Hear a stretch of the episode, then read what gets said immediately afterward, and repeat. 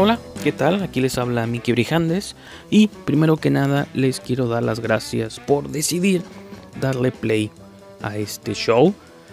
Para los más observadores de ustedes, o quizá los que me han seguido o nos han seguido aquí por muchos años, se darán cuenta que se trata de la republicación de un episodio viejo del Boletín Sangriento. Estamos por relanzar en versión podcast este pequeño proyecto donde pues, nos enfocamos en las conversaciones de cine de terror, así que decidí rescatar unos cuantos episodios del pasado.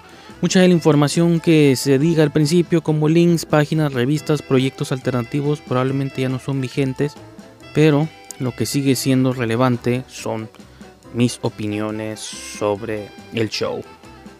Le, los quiero invitar a que por favor, si disfrutan estos podcasts, que me den un follow o un like o una suscripción en YouTube.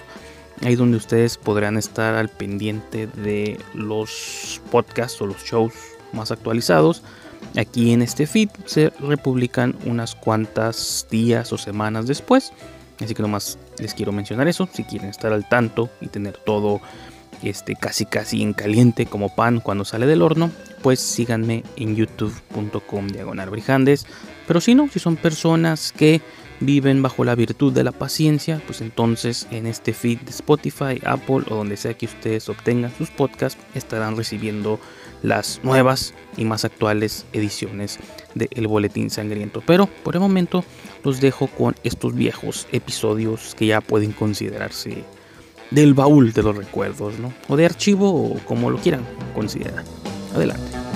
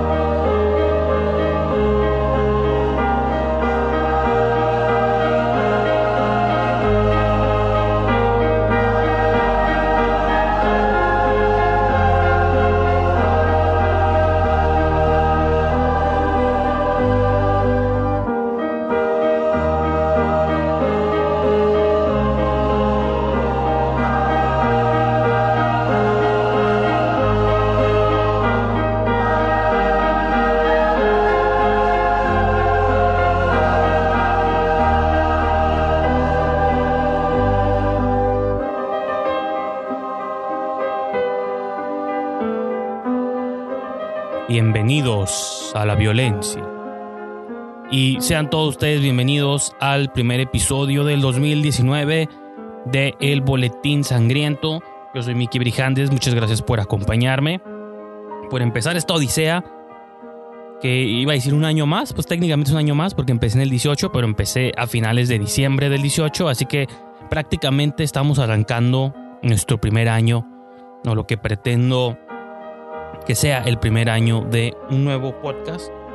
Un, ahora sí que un podcast aledaño, el ala marginal de esquina del cine, donde vamos a hablar de todas esas películas bizarras, extrañas, que usualmente no se abordan en ningún otro lado.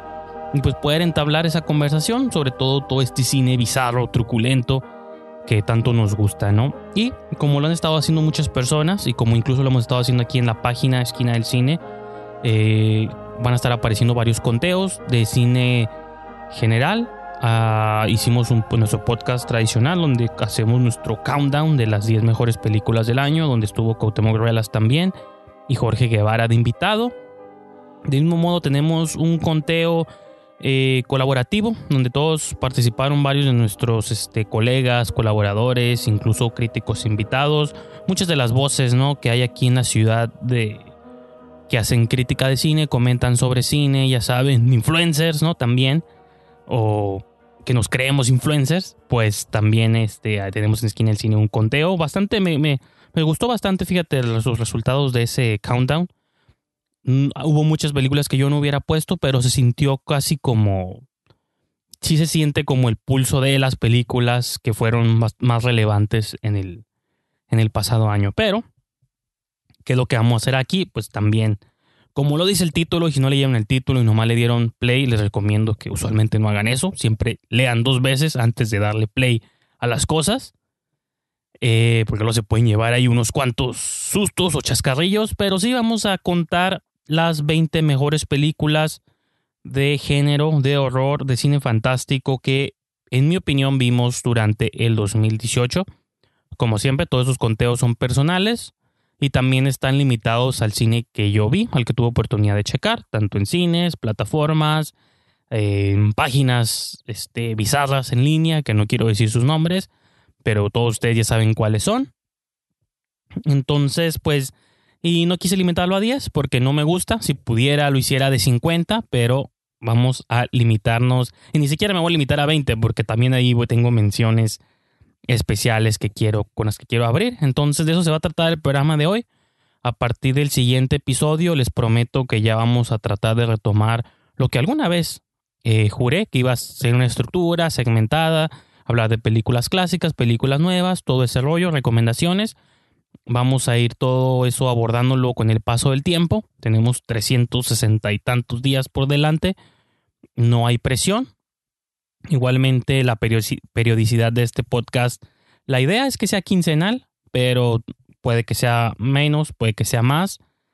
También el tiempo lo determinará. Igual eventualmente pueden que escuchen invitados, otras voces, para no aburrirlos yo solo. Pero ahorita como quiero ir arrancando los motores del boletín, quiero que la gente se vaya como acostumbrando, eh, lo vaya siguiendo, pues también por eso lo estamos arrancando solos. Entonces, eh, pues yo creo que sin más que ahondar, vámonos a un brevísimo interludio musical y arrancamos con las menciones honoríficas y luego daremos paso a las 20 mejores películas de horror del 2018.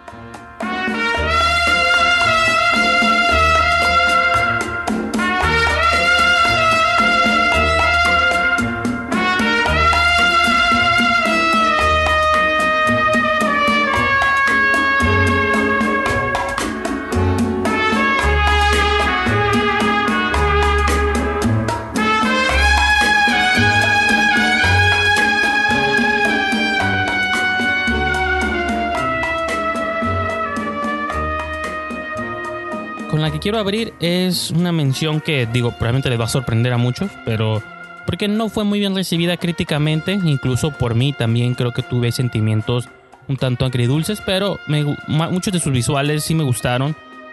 Me gustó, obviamente me gusta de dónde surge toda esta mitología, eh, la mente maestra que estuvo detrás de todo esto desde el inicio, el señorón James Wan, que creó su universo, sin querer queriendo, no creó su universo expandido ahí este, también ahorita que están de moda todos los superhéroes y que los universos extendidos aquí y allá, él eh, empezó todo con el conjuro en el 2010, me parece. Entonces, se han salido spin-offs, han salido secuelas como versiones alternativas. Annabelle, La Llorona viene este año. Y pues una de estas tantas como promesas o cosas que se prometieron ahí fueron La Monja, ¿no? De Nun, de Corinne Hardy y también digo, para nosotros como mexicanos, pues, también estaba suave que salía por ahí Demian Bichir. Otra actriz que también está muy suave, Taisa Farmiga, que es la hermanita menor de Vera Farmiga, que es la protagonista de Las Conjuro. También por ahí se sentía que a lo mejor había una conexión que terminó no habiéndola, spoiler.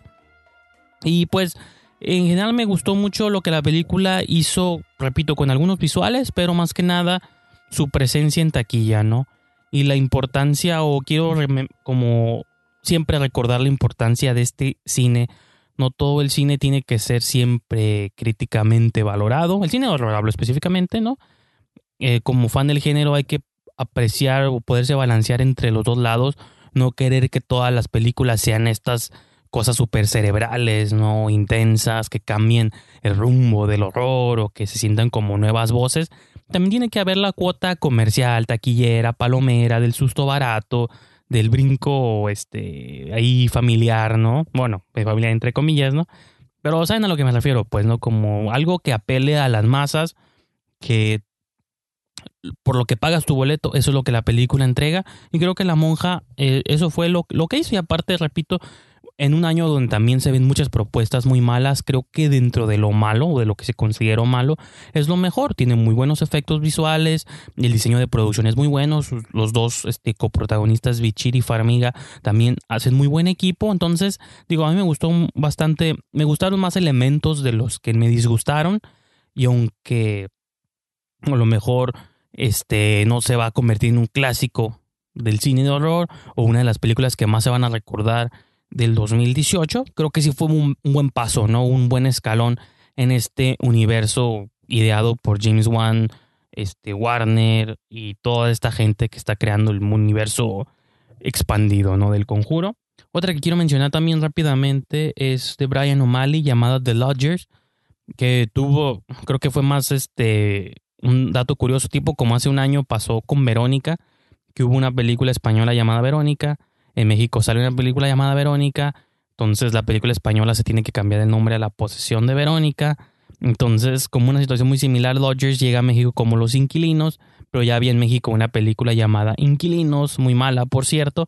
Entonces, creo que ahí se generó como una breve confusión en el mundo del género, pero no, no tiene nada que ver. Creo que Lodgers yo la comparé mucho con un Crimson Peak de menor presupuesto, ¿no? O con menor este, creo que con menores intenciones de las que tuvo eh, Guillermo el Toro con su Crimson Peak, que es una película que yo sigo defendiendo y defenderé eh, hasta la muerte de su, dentro de su filmografía, porque todo el mundo se va con El Fauno y con Shape of Water, y sí, son muy buenas, pero también defiendo sus Pacific Rims, ¿no? Y sus Crimson Peaks. Y creo que The Lodgers, porque lo, lo menciono porque es una cuestión similar, es una casa abandonada donde viven dos hermanos que tienen una relación que raya en lo misterioso, romántico, incestuoso, y resulta que la casa también guarda como un misterio de antaño, ¿no? Que quizá está relacionado con familiares del pasado. Entonces creo que la atmósfera como gótica de la película es muy buena, o al menos me gustó bastante, me llamó lo suficiente la, me llamó suficiente la atención, perdón, para incluirla en mis menciones honoríficas. Entonces, si algún día se la topan, así The Lodgers o Los Inquilinos, en español se llama, no la confundan con Inquilinos, se van a dar cuenta de la diferencia. Esta es una película irlandesa, la otra es una película mexicana con actores mexicanos, así que no, no vayan a luego a ver inquilinos y me culpen porque yo les dije que estaba muy suave cuando yo les estoy aclarando que esta se llama The Lodgers. Eh, y finalmente otro ahí como semi-empate, y más que nada porque son películas de 2017 que aquí llegaron hasta el 2018, pero siempre hay como un limbo extraño ahí que es difícil son películas que llegan como en tiempos, llegan después de, sus fechas originales, pero llegan antes de los Oscars. Entonces, realmente es que pasan ya los Oscars como que se nos olvida que existieron.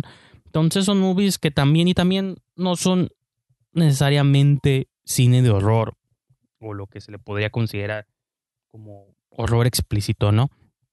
Que son Telma de Joaquín Trier y el asesinato del siervo sagrado, The Killing of a Sacred Deer de Yorgos Lántimos. Eh, por ejemplo, Telma ya la pueden ver en Netflix y la del siervo sagrado la pueden ver en Amazon Prime. Y las dos son propuestas más que nada en la vena de lo dramático con buenos performances. Eh, la de Telma creo que es nórdica. Eh, la de Sacred Deer es producción américo-inglesa griega, porque Yorgos Lántimos es griego, entonces automáticamente creo que todo lo que hace tiene ahí como que la impresión este, greca. Pero sí, son movies que te generan. Creo que Telma, eh, desde que la vi, se convirtió ya en un así que favorito de por vida. Me recordó mucho a Voraz de Julia Ducournau, que también una movie que desde que la vi dije, esta ya es un nuevo favorito instantáneo de por vida. El asesinato del siervo sagrado es una película un tanto densa, como es el estilo de Yorgos. Eh, pero está justo a la mitad, fíjate, de lo que hizo este año. Ese año tuvo otra película que se llama La Favorita, The Favorite, que es un poco más directa, es satírica también en su vena, pero es mucho más directa, más clara. Previamente había hecho The Lobster, que creo que es todavía mucho más densa y mucho más extraña. Creo que la del Ciervo Sagrado se mantiene como en el borde de ambas, como que conforme hace películas se está queriendo, mm, se apega un poco más a las narrativas mainstream, aún manteniendo como su estilo de Yorgos Lántimos de Europeo Intenso, ¿no?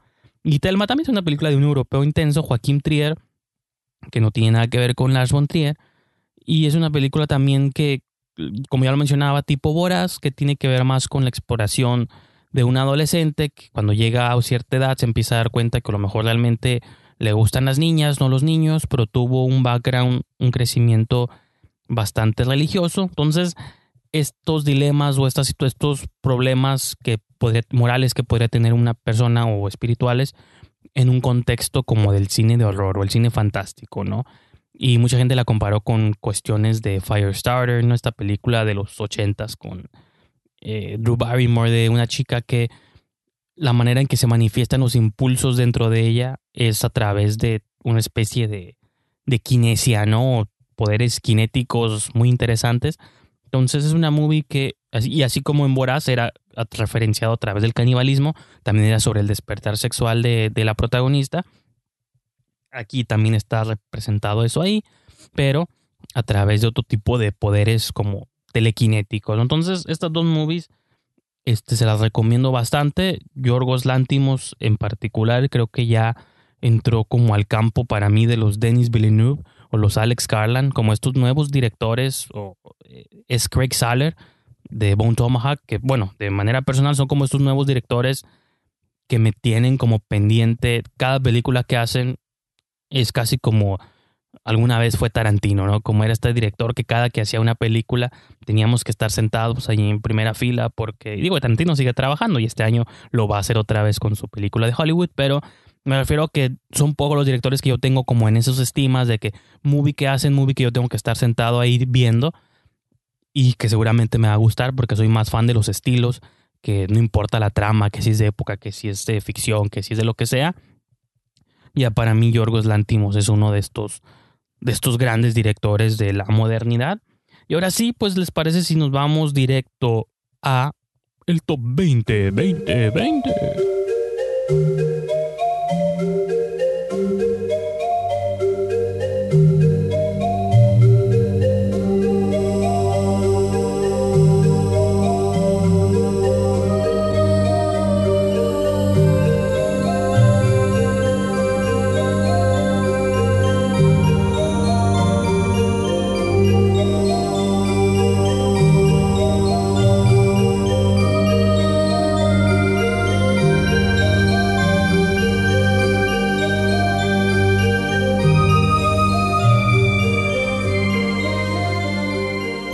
Vamos a empezar relajados. Vamos con Gregory Plotkin, el director Gregory Plotkin, que tiene más carrera de editor. Eh, famosamente editó Feliz Día de tu Muerte y Get Out para Blumhouse. Pues ahora él tuvo oportunidad de dirigir. Creo que ya había dirigido antes, si no me equivoco. Ahorita no tengo mi Letterboxd ni IMDb a la mano, pero sí él hizo este año Hellfest, una película que fue nos remontó a los slasher del pasado, ¿no? Un poquito de Scream, un poquito de Final Destination y un poquito de tendencias que ya son más como de estas generaciones, ¿no? La cuestión de los parques y las casas embrujadas, que siempre han existido, el concepto de las haunted houses, que son como estas experiencias, más bien, sí, ha existido el concepto de las casas embrujadas, que te metías, caminabas y te salían unos fantasmitas, te asustaban y ya, pero creo que conforme en años recientes esta, esta moda o estas experiencias se han desarrollado, ah, se han vuelto cada vez más extremas, más intensas, los públicos demandan sustos más fuertes. Están por ahí los parques famosos de Universal que son temáticos a las películas recientes. Entonces, creo que así como ha subido la demanda de estos shows, pues también ha subido como el nivel de, violencia o de sustos. Hay un documental muy padre que se llama Haunters, The Art of the Scare, que habla un poquito sobre estas. Esas son más, son como experiencias. Sí, pues es que el nombre son como haunted experiences, haunted houses, cosas así. Entonces, y la idea es que los personajes dentro de estos pasillos pueden interactuar contigo, todo así. Creo que Hellfest usa un poquito de esos elementos sobre qué pasa cuando un grupo de adolescentes va a vivir una de estas experiencias intensas, pero resulta que hay un slasher suelto en el parque, ¿no? En el Hellfest, el festival del infierno.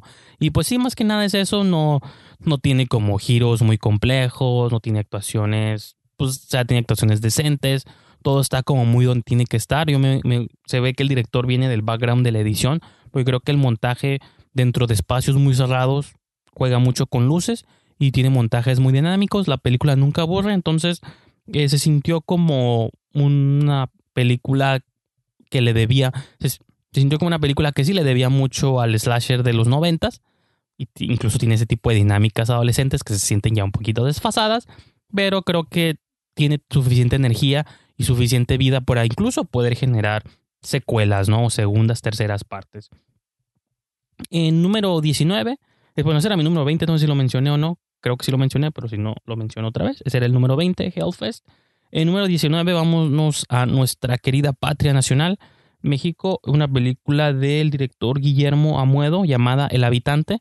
Es otra movie que incluso a lo mejor entra un poquito más en lo que hizo La Monja, pero estuvo suave porque lo hizo para nuestro país, ¿no? Para México.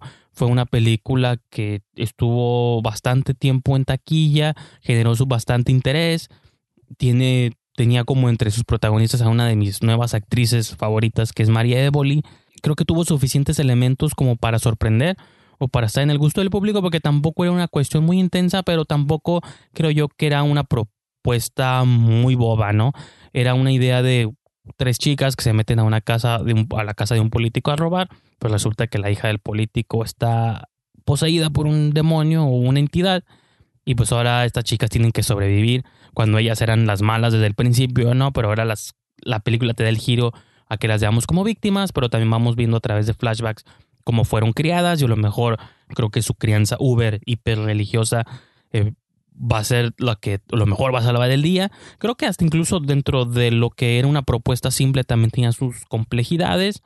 Y pues sí, me gustó bastante. Digo, México ha tenido propuestas de horror que han llamado la atención del mundo recientemente, como Vuelven o La Legión Salvaje. Creo que a lo mejor el habitante se quedó más como en nuestras fronteras, no salió y ganó festivales, y a lo mejor llamó la atención de todo el mundo, pero creo que sí fue como una pequeña joya, una pequeña gloria dentro de nuestra cartelera y me gustó bastante que eso para mí era lo, es lo importante, ¿no? Que cumpla y como lo decía sobre la monja, hasta para hacer cine palomero hay que hacerlo bien y creo que esta movie sobresalió de un montón de otras, pues ahí basurillas de horror mexicanas que se colaron, ¿no? Entonces, número 19, El habitante de Guillermo Amuedo. Número 18, del director Johannes Roberts, vamos a incluir The Strangers, Pray at Night. Era la secuela 10 años tarde para la película de Brian Bertino del 2008, que digo, es uno ya de estos clásicos modernos del horror, The Strangers. Aquella película contaba con Liv Tyler, Scott Speedman y eran esta pareja de, entre comillas, recién casados. Eran como después de una boda que sale mal, tienen que hospedarse en una cabaña en medio de la nada y resulta que hay tres extraños enmascarados afuera de la cabaña queriéndolos matar, ¿no? Pero la película es mucho más dramática que el horror incluso, ¿no? Es la película como que usa mucho de su tiempo en explorar la relación destruida de esta pareja. Creo que Liv Tyler y Speedman te, entregan performances devastadores. Toda la película se la pasan como llorando, más que nada por lo que les está pasando a ellos adentro como pareja, que acaba de darse cuenta de que pues no tienen futuro juntos y todavía encima de eso les añades extraños que quieren matarlos, ¿no? Entonces es una película muy lúgubre, muy oscura, nada esperanzadora. Este, y creo que esa nueva película trató de retomar esos beats muy poquito. Aquí la, el núcleo era una familia, también una familia destruida, este, o que está pasando por un momento que los va a separar, cuatro integrantes, papá, mamá, hijo e hija, van a hospedarse a una cabaña también y resulta que son acechados por tres enmascarados, tres extraños, ¿no? De strangers, que al final esos son esos son los extraños, ¿no? Los, estos hombres y mujeres enmascarados con estas, que, bueno, valga la redundancia, mascaritas como de, de cerámica, ¿no? Y pues nomás eso, creo que Roberts, él mencionó en una entrevista que él, él hizo, entre, hizo hace unos años una película con Mandy Moore y no me acuerdo quién es la otra actriz, si es Teresa Palmer, no me acuerdo quién es la otra actriz, este, la de la 47 metros bajo el agua, que era sobre tiburones que por ahí viene una secuela, me parece. Eh, pues él dice que era una oportunidad que él se le dio de hacer un homenaje a John Carpenter, ¿no? A los slashers que él admiraba de los 70s. Y creo que yo la tengo en 18 porque me gustó mucho el estilo visual, musical, la cinematografía. Creo que Roberts hizo algo muy interesante. Si es un poco derivativa la película, creo que no es tan impactante como la primera, pero sí tiene momentos y secuencias. Ahora sí, cuando ya llegan los slashers este, muy memorables, es muy famosa esta escena de la piscina que se hizo icónica ya inmediata de esta película. Entonces yo creo que, por ejemplo, ahorita que me hablaba un poquito de Hellfest, si están queriendo buscar como un slasher más convencional, que, porque se puede argumentar que el slasher ya está entrando otra vez, creo yo, al panorama. Salió del, del foco por muchos años. Creo que dentro con esta, con Halloween, con Hellfest, con un montón de películas ha estado creo que se va a desatar, desatar otra fiebre, una nueva fiebre por el slasher, que todo es cíclico, entonces era natural que iba a llegar otra vez. Eh, creo que sí, esta película como homenaje a cine de otro tiempo, más que nada, creo que es bastante disfrutable. Y pues las secuencias de muertes, repito, la música, todo esto está como muy padre, ¿no? Entonces, si a lo mejor escucharon comentarios negativos de Strangers, yo sí les invito a que le den una oportunidad pero no es, como siempre no, estén pensando nomás en qué tanto se parece o no a la original. Si es que alguna vez vieron la original y si nunca la vieron tampoco se están perdiendo de nada. O sea, en el sentido de que no ocupan ver la 1 y la 2 para conectar las historias. Son nuevos personajes, nuevos asesinos, todo es nuevo. Nomás lo único que están respetando son las mascaritas, ¿no? Porque incluso en la primera no había explicación clara tampoco de, de dónde surgían esos extraños. Más que nada era como una analogía, como entidades de fuera están destruyendo, destruyendo una pareja, ¿no? Por dentro. Creo que en Strangers no queda tan como metáfora esta cuestión de que extraños están queriendo deshacer una familia. Pero sí, pues está, está suave, ¿no? A mí me gustó lo suficiente para ponerla en 18 lugar. En número 17 tenemos una de las más recientes que incluí en esta lista. Se estrenó de hecho en diciembre, como a finales, me, parece, de diciembre o a mediados. Eh, se trata nada más y nada menos que de Bird Box de Susan Bayer, protagonizada por Sandra Bullock, bueno, entre muchos otros actores, ¿no? Que ahorita voy a mencionar. Y digo, curioso, se creó un fenómeno interesante alrededor de esta película, entre apreciación, entre hate innecesario, porque parece que Netflix ya se convirtió como en esta plataforma divisoria, ¿no? Tanto lo que hicieron con Black Mirror, Bandersnatch, lo que hicieron con Roma. Digo, el lanzamiento de Roma trajo a la luz un montón de discusiones y debates y que si la película valía la pena, que si no, que si es lo... Creo que son como las ventajas y desventajas de que todo mundo tenga Netflix, de que ya todo mundo pues tiene como un alcance incluso, se puede pensar que el cine era una plataforma masiva, no un medio masivo de distribución de películas, pues creo que el hecho de la, esta avenida del entretenimiento en casa, creo que ha traído toda una serie de más alcance, lo cual está padre. Muchos directores les gusta esta idea de que todo mundo pueda ver sus películas casi al instante, simultáneamente, eh, en todo el planeta. Pero por lo mismo también va a traer como sus respectivos detractores, backlash, comentarios y hasta incluso los fenómenos este, virales, ¿no? Como se empezaron como los Bird Box Challenge, esta gente que se ponía vendas en los ojos, porque esa es la premisa de la película. Este, en un futuro, en un mundo postapocalíptico, donde unas entidades extrañas están atacando al mundo. Eh, es como una especie de inversa de A Quiet Place. En A Quiet Place te atacaban a través del sonido, en Bird Box te atacaban a través de la vista. Entonces la solución para no ser invadido por estas criaturas o estas entidades que nunca las explican, pues a través de los ojos. Entonces la mayoría de la gente o sea, para sobrevivir tienes que traer los ojos vendados, ¿no? Entonces es más o menos la premisa. Tiene una parte de película, pues como homenaje a The Mist de Frank Darabont o la icónica fundacional Noche de los Muertos Vivientes de George Romero, que son como esas premisas de grupo de personas sitiadas en un lugar. Digo, de eso vino a ser, este, iba a decir taquilla, pero no se estrena en cines, pero de eso vino a hacer ratings eh, Walking Dead, ¿no? Cada temporada es un grupo de personajes sitiados en un lugar distinto. Pues creo que eso viene, sea, desde el 68 con Night of the Living Dead. Pues Beard Box retoma un poco esa premisa. Están estos, este ecléctico grupo de personajes, entre los que los interpretados por John Malkovich, Rosa Salazar, este Trevante Rhodes, que lo recordamos de Moonlight, ¿no? Y de Predator recientemente. Entonces, todo, y entre muchos otros, ¿no? Hay, hay un elenco bastante amplio. Todos ellos pues tienen que convivir, diferentes personalidades, cada uno de ellos tiene diferentes ideas sobre cómo sobrevivir este, este ataque o esta invasión. Y pues eso eventualmente los va llevando una cosa a la otra. La película se intercorta con flashback, que siento que es un recurso también que está permeando ahorita mucho en la cinematografía. Siempre se ha usado, pero ahorita lo he visto como mucho en muchas películas recientes, ¿no?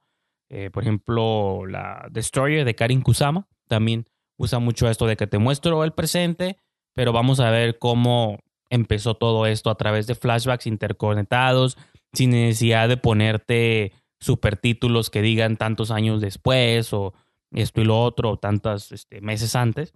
Entonces, y entonces yo creo que sí es una movie, este, digo, por algo se convirtió en el fenómeno que fue. Es como para hacer un estreno de Netflix, creo que tiene marca como todas estas casillas del tipo de película que se esperan de la plataforma, que sea entretenida, que tampoco sea muy retadora para el público promedio, pero que tenga su suficiente espacio como para giros, para twists y ciertas revelaciones y aparte pues protagonizada por Sandra Bullock, que creo que es una de las actrices este, preferidas de la masa o como más queridas. Digo, la gente todavía se acuerda de sus comedias románticas y sus dramas que hacía a principios de los, a final de los 90 y los principios de los 2000, entonces creo que tiene todo esto a su favor. Y se me hizo que como película de horror en general es bastante funcional. Creo que sí tiene más elementos que resaltar que este, odian. Entonces, yo los invito, digo, si ustedes tienen Netflix, seguramente lo tienen, pues busquen por ahí Bird Box de Susan Bayer. En número 16, vámonos. ya estuvimos en México, ya estuvimos en Estados Unidos y vamos a seguir en Estados Unidos por mucha parte de la lista, pero vámonos tantito a Canadá. De ahí les voy a platicar de Ravenous o Los Hambrientos, le pusieron aquí en México cuando la lanzaron en salas. Es una película del director Robin Aubert, que digo, ahorita que está de moda esta idea del horror nominado a premios y esto y lo otro.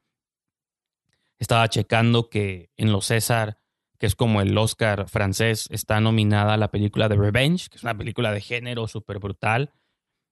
En los, en los en su equivalente en Canadá, que ahorita se me esquiva el nombre, eh, estuvo nominada esta película también a mejor a Best Picture, ¿no? Al equivalente a Best Picture de, del premio de la Academia Canadiense.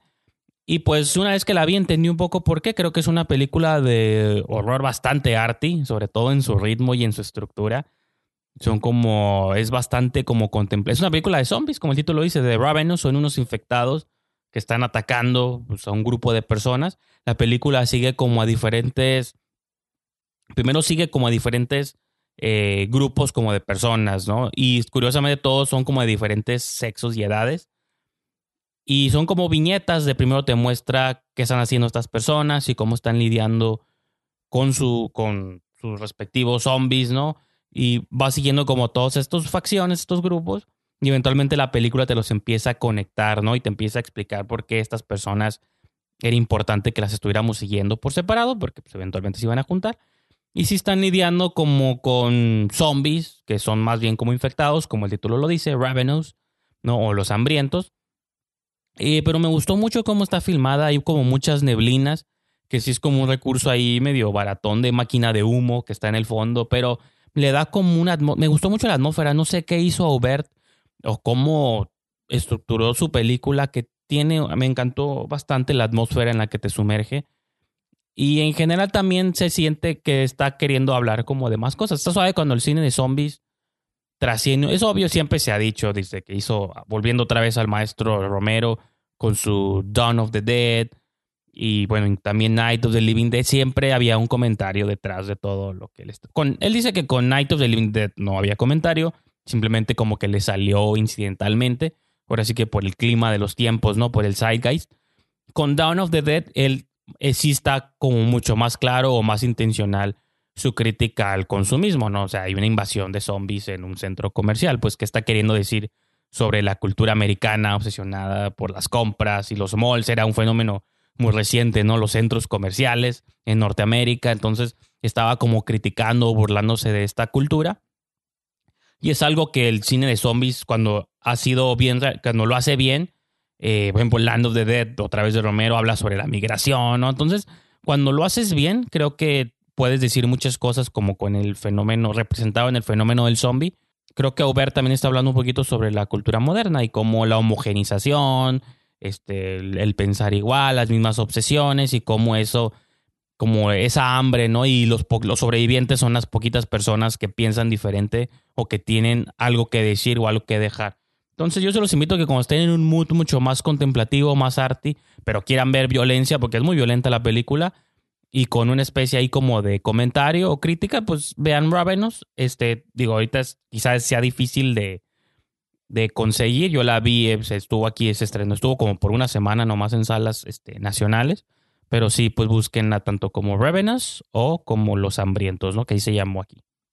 En número 15 vamos a quedarnos ahí mismo en Canadá, una película que salió a principios, muy a principios del 2018. Ya es fácil que nadie se acuerde de ella o que nadie la haya visto. Hay un fenómeno muy curioso que siempre bromeo pues con mis colegas ahí de esquina del cine y todo el rollo de que hay en Estados Unidos hay como un mercado muy grande de cine directo a video de horror de todo el mundo, ¿no? Muchas veces se estrenan películas de inglesas, irlandesas, este, mexicanas, latinas, latinoamericanas, este, asiáticas, ¿no? Hay como un mercado para estas películas y ya más, más este, hoy en día con las plataformas en línea, pues hay un montón de, siempre hay una búsqueda de contenido y material para vertir en todos estos lados, ¿no? Tanto en plataformas, video, video on demand, DVDs, este, todo este rollo. Entonces, eh, siempre digo, está suave de pronto ver estas cosas porque así como te encuentras cosas súper genéricas, súper chafas, independientemente de que estén filmadas en video que no tengan muy buenos valores de producción, dentro de este mismo tipo de cine te puedes encontrar unas pequeñas joyas, ¿no? O cosas que dices, bueno, creo que había buenas intenciones detrás, ¿no? Y todo esto. Y una de ellas es una película codirigida por Caroline Labreche y Steve Leonard. Se llama Radius o Radius. Aquí le pusieron qué? Zona Mortal, me parece que sí le pusieron.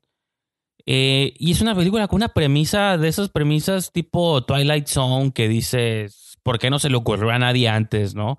No me recuerda como al tipo de plots que utiliza Isaac Esban para sus películas que dices, son tan simples que dices, claro, ¿por qué nadie lo, lo, pensó antes, no?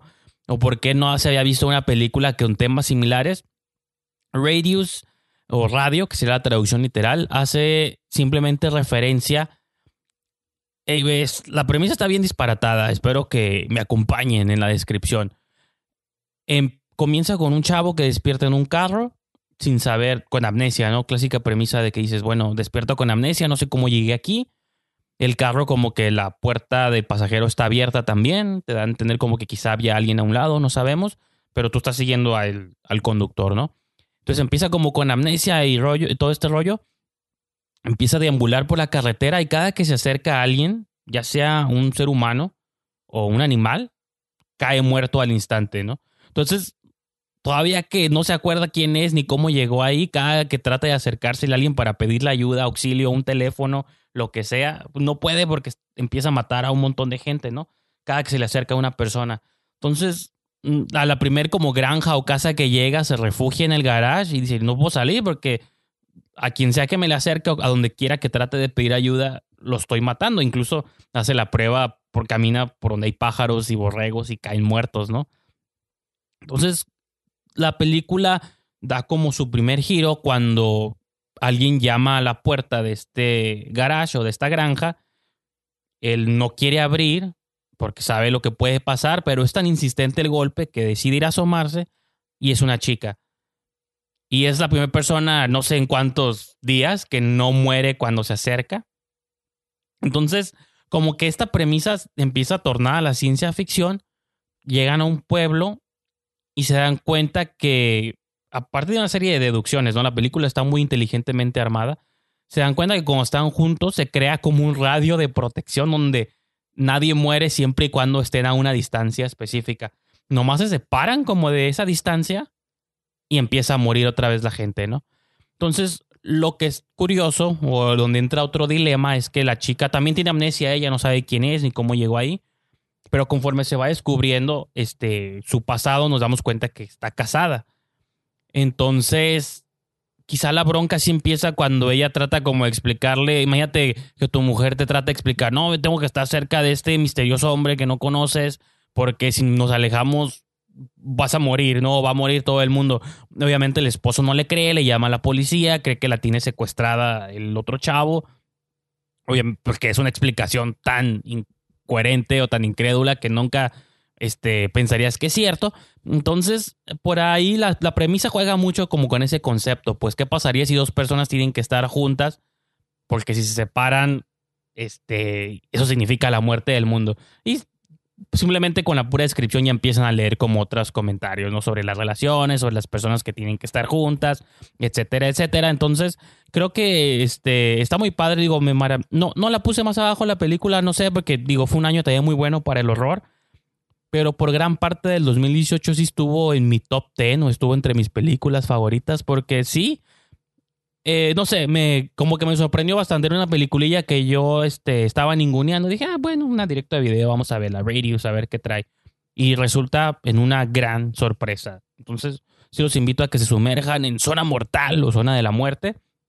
Y pues, este, Canadá hizo dos muy buenas propuestas este año, que creo que son del 17, fíjate. Creo que en sus respectivos países salieron en el 17, pero tanto en Estados Unidos como en México salieron hasta el 18. Entonces, pues por eso están en el, 2018, en el top del 2018, ¿no? En número 14, vámonos a, eh, bueno, iba a decir a Venezuela, pero el director es venezolano, pero la producción es americana. Eh, de Sebastián Gutiérrez, la película se llama Elizabeth Harvest, que no sé cuál es su título en español, pero la traducción es como un título, es como un juego de palabras, ¿no? Puede ser como Elizabeth Harvest, como si fuera el apellido de Elizabeth Harvest, pero harvest es como cosecha, entonces puedes también significar como la cosecha de Elizabeth, ¿no? Que también se puede interpretar como que Elizabeth tiene una cosecha de algo, o lo que realmente significa en la película es una cosecha de Elizabeth, ¿no? Y ahorita les voy a explicar por dónde va el rollo. Este, Sebastián Gutiérrez es un director muy, muy extraño, muy interesante. Tiene como unas 8 o 9 películas. En todas sale Carla Gugino porque es, su pareja sentimental. Este, curiosamente están juntos desde antes de que él comenzara su filmografía, su carrera eh, este, cinematográfica. Entonces, desde su primera película hasta la fecha, Carla Gugino sale en todas sus películas, ¿no? Por ahí está Electra Lux, Mujeres en Problemas y un montón de otras movies medio raras. Y de hecho son muy difíciles de conseguir.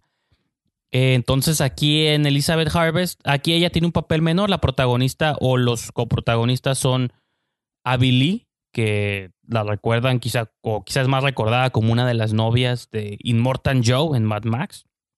Bueno, y también, si son fans de Nicholas Winning Refn, pues en Neon Demon es una de las, este, de las modelos, ¿no? Rivales de Elle Fanning. Es una de las actrices como visualmente más interesantes, este, eh, que me resultan más interesantes desde sus looks, sus rostros, sus... Creo que eh, también su estilo de actuación es como muy particular. El año pasado también tuvo otra película llamada Welcome the Stranger, que no fui muy fan de ella, pero... o sea, no fui fan de la película, pero siempre soy fan como de, de ella. Me gusta verla, ¿no? Tiene una presencia bastante cautivante en pantalla. Aquí resulta, o la película comienza cuando ella se casa con Ciaran Hines, este famoso actor que hizo la voz de Steppenwolf, entre muchos otros roles icónicos, y que dicho y que también está como raro porque le lleva como 30 años ¿no? de diferencia a él, a la actriz, que esto viene, se aborda en la película, ¿no? De primero te golpea, como dices, bueno, este señor con ella, cómo se dio esta relación. Y bueno, es como un multimillonario, un desarrollador como de tecnología, tipo el protagonista, tipo Oscar Isaacs en Ex Máquina. ¿Se acuerdan que era como este excéntrico creador de tecnología y nuevas este, cosas, ¿no? Como una visión muy futurista, pero retorcida del mundo. Entonces se casan, este, se la lleva como a su hogar, que es como una mansión de múltiples pisos, múltiples cuartos, con puertas que se abren con tarjetas de seguridad y huellas digitales. Todo muy futurista, muy tecnológico. Y en la casa esta, la que trabaja como la sirvienta o ayudanta de Heinz es Carla Gugino y otro chavito. Son dos sirvientes, dos ayudantes. Entonces, conforme avanza la película, pues tú te estás preguntando, la relación está muy rara, pues de, o sistema empieza con un matrimonio cuando incluso él llega cargándola, con ella trae vestido de novia, él trae traje, todo el rollo. Llegan a la casa y empiezas tú con estas preguntas, bueno, ¿de qué se trata? ¿Por dónde va esta película? ¿Cómo se dio esta unión? Y conforme avanza, hay un cuarto. Bueno, Kieran Hines va a salir de viaje de trabajo, según, pues esa es su explicación. Y le dice a su esposa: Bueno, puedes deambular por toda la casa, te voy a dejar todas las puertas abiertas, excepto una habitación en el sótano, ¿no? Y puedes entrar a todos lados, menos a ese lugar específico. Obviamente lo vemos venir cuando está ella sola en la casa, entra a este misterioso cuarto que le, le prohibieron que entrara. Y digamos que no les voy a decir qué descubre en este cuarto, pero voy a nomás mencionar casualmente otra vez el título y la interpretación que yo les ofrecí el título, La cosecha de Elizabeth o Elizabeth cosechadas. Entonces, digamos que en ese cuarto hay otras personas, ¿no? Que se parecen mucho a Elizabeth. Y toda esta es una versión, o se, ha mencionado que es como una especie, una versión futurista del clásico cuento de Barba Azul, que era como esta idea de un hombre que, eh, millonario que se casaba con mujeres y una vez que se enfadaba de ellas o que le causaban un daño, las encerraba en su calabozo y luego iba y se conseguía otra esposa. Se enfadaba de ella otra vez, la iba y la encerraba en el calabozo y cada que me encerraba una esposa nueva, este, la, la, nueva se encontraba como los cadáveres o los los restos de las esposas anteriores, ¿no? Bastante retorcido ese, ese cuento o esa anécdota. Entonces creo que es como un twist a esa, o más bien es una actualización o una futurización, si existe la palabra, de ese cuento. Y pues sí, una vez que la chica se descubre de las cosas retorcidas que su esposo está cosechando en ese cuarto, pues obviamente trata de escapar, pero se encuentra una serie de impedimentos y se vuelve como medio Hitchcock, eh, Brian De Palma, pero están pasando cosas muy turbias y a lo mejor lo que estás viendo no, es, no todo es lo que parece, y a lo mejor quienes son los malos realmente son los buenos y los buenos son los malos. Entonces se entras en un túnel como de twist y cosas eh, digo, si la encuentran en la película y la ven, no sé, creo que puede ser una movie divisoria. A mí me encantó, por algo está en mi número 14, pero entendería si alguien como que no le gusta o no es la taza de té de alguien, porque pues, pues no sé, es una película muy rara y en general la filmografía de Sebastián Gutiérrez en sí es bastante rara, ¿no? Entonces es como estos directores de que o te gusta lo que hacen, lo compras o de plano le sacas la vuelta, ¿no? Entonces sí les recomiendo Elizabeth Harvest. Otra película en video eh, número 12, digo, perdón, número 13, eh, y que de hecho he estado viendo muchos pósters en todos los cines de la ciudad. No sé si para cuando escuchen el programa ya se haya estrenado o ya haya pasado la fecha de estreno, pero de Asaf Bernstein, Look Away, que aquí se llama No Mires, o así le terminaban poniendo en México. Cuando yo hice este listado y cuando yo la vi, todavía ni siquiera figuraba con fecha de estreno acá, y ahora resulta que va a estar al alcance de que todos la vean. Y me emociona porque pues ese es el tipo de película, el póster, todo te la vende como este cine de horror genérico, que así como puede que sea malo, puede que sea bueno, pero todo la gente lo va a ver. En México siempre el horror funciona. Eh, o sea, y aquí nos fumamos cualquier cochinada extranjera que nos llega, ni modo. Y siempre tiene estos pósters genéricos de sombras, puertas entreabiertas, cruces invertidas, rostros ensangrentados o con este, siluetas de calavera. La de No Mires es una chica limpiando como el vapor de un vidrio, de un espejo. Y eso es la premisa de la película. Es protagonizada por India Isley, que es la hija de Olivia Hussey. Si se acuerdan de Romeo y Julieta, aquella película del 68 de Franco Sefrielli, eh, Olivia Hussey se hizo famosa por, por interpretar a Julieta, ¿no? Y luego hizo Black Christmas, este, tiene varias películas ahí como de género, hizo mucho género en, los 70s y 80s. Eh, quizá desapareció un poquito del ojo público, pero ahora su hija pues está retomando la actuación y ha hecho un par de películas también medio serie B y con Samuel L. Jackson y, y este, tiene otra donde sale ahí de Bella Durmiente. Eh, creo que el mundo finalmente la va a conocer, ya ni siquiera con esta película, creo que está por estrenarse una original, una serie original para HBO creada y dirigida por Patty Jenkins y este, protagonizada por Chris Pine, pero ella tiene como segundo crédito. Es creo que una chica extraviada en los 20 y Chris Pine es el detective que la está buscando, ¿no? Algo así, la, más o menos algo así interpreté del trailer.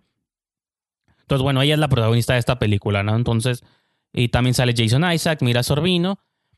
Y la premisa es el, a mí no sé, lo hablé un poquito y quizá lo hablé más adelante con otra movie que no quiero spoilear pero soy muy fan del cine de doppelgangers. De hecho, la que mencioné antes de Elizabeth Harvest también tiene algo de eso, ¿no? No sé por qué, cada quien tiene sus fijaciones y ciertas obsesiones. Creo que, digo, tal vez, tal vez haya influido en mí un poco Brian De Palma, ¿no? Esta idea del, del doble, ¿no? O del otro, del impostor. O el, él tiene Body Double, Racing Kane, siempre ha jugado mucho como con esta idea del impostor o la persona que llega a suplantar a otra. Eh, no sé, digo, es un, como que un género que me gusta bastante, o un subgénero dentro del subgénero que me gusta bastante. Y Look Away lo hace de una manera muy simple. Es una chica retraída, que le hacen bullying en la escuela, que nomás porque está despeinada siempre y sin maquillaje ya está fea. Y luego ya cuando la vemos peinada y con poquito lipstick es la misma cara, pero ahora resulta que es la chica más bonita del mundo.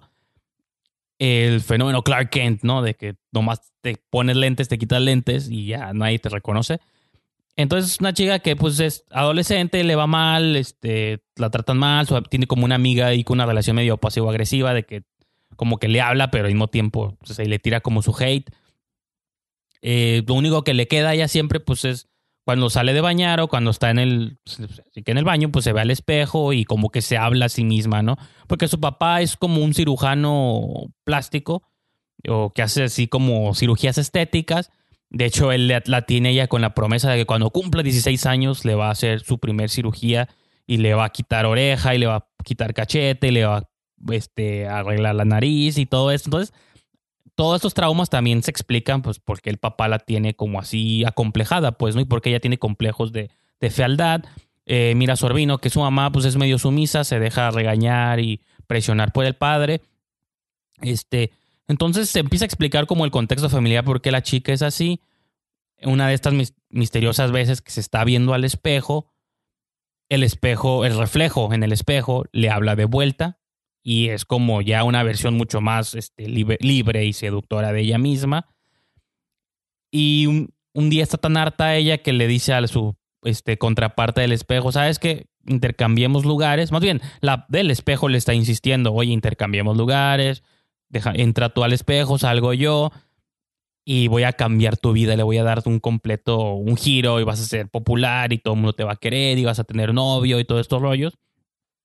Entonces hacen esta transacción y obviamente todo esto es simbólico, pues no es para tomar. Creo que el problema es si te tomas literal la película, pues a lo mejor hay cosas que dices, bueno, ¿cuándo pasó esto? ¿Cómo pasó? Porque ¿cómo explicas lo sobrenatural? No, es que no es sobrenatural.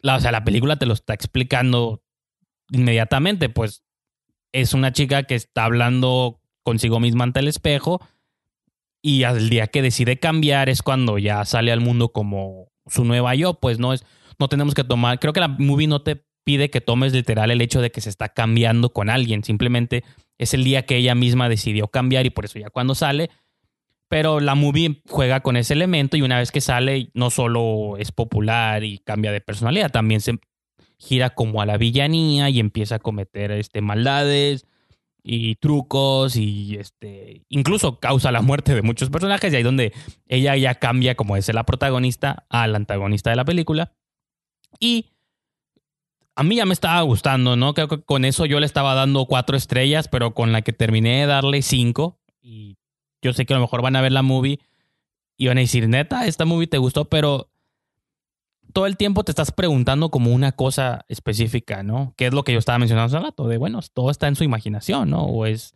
una analogía, pues, o es todo esto es simbolismo.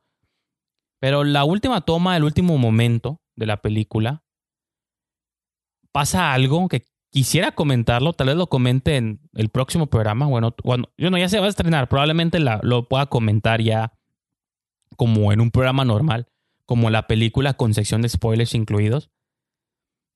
Hay un último momento este, que involucra a la mamá y a la protagonista que digo, la movie casi como Split de M. Night Shyamalan, que su, a pesar de que la movie te está gustando, sus últimos 30 segundos hacen que te guste todavía más.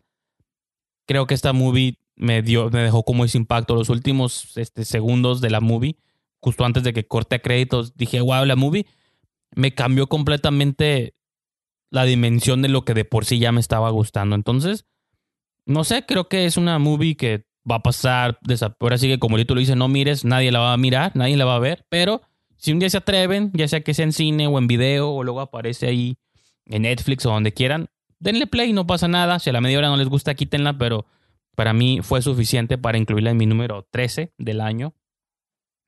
En número 12, vámonos con Halloween de David Gordon Verde, David Gordon Green, que se puede decir de, Halloween que no se haya comentado ya.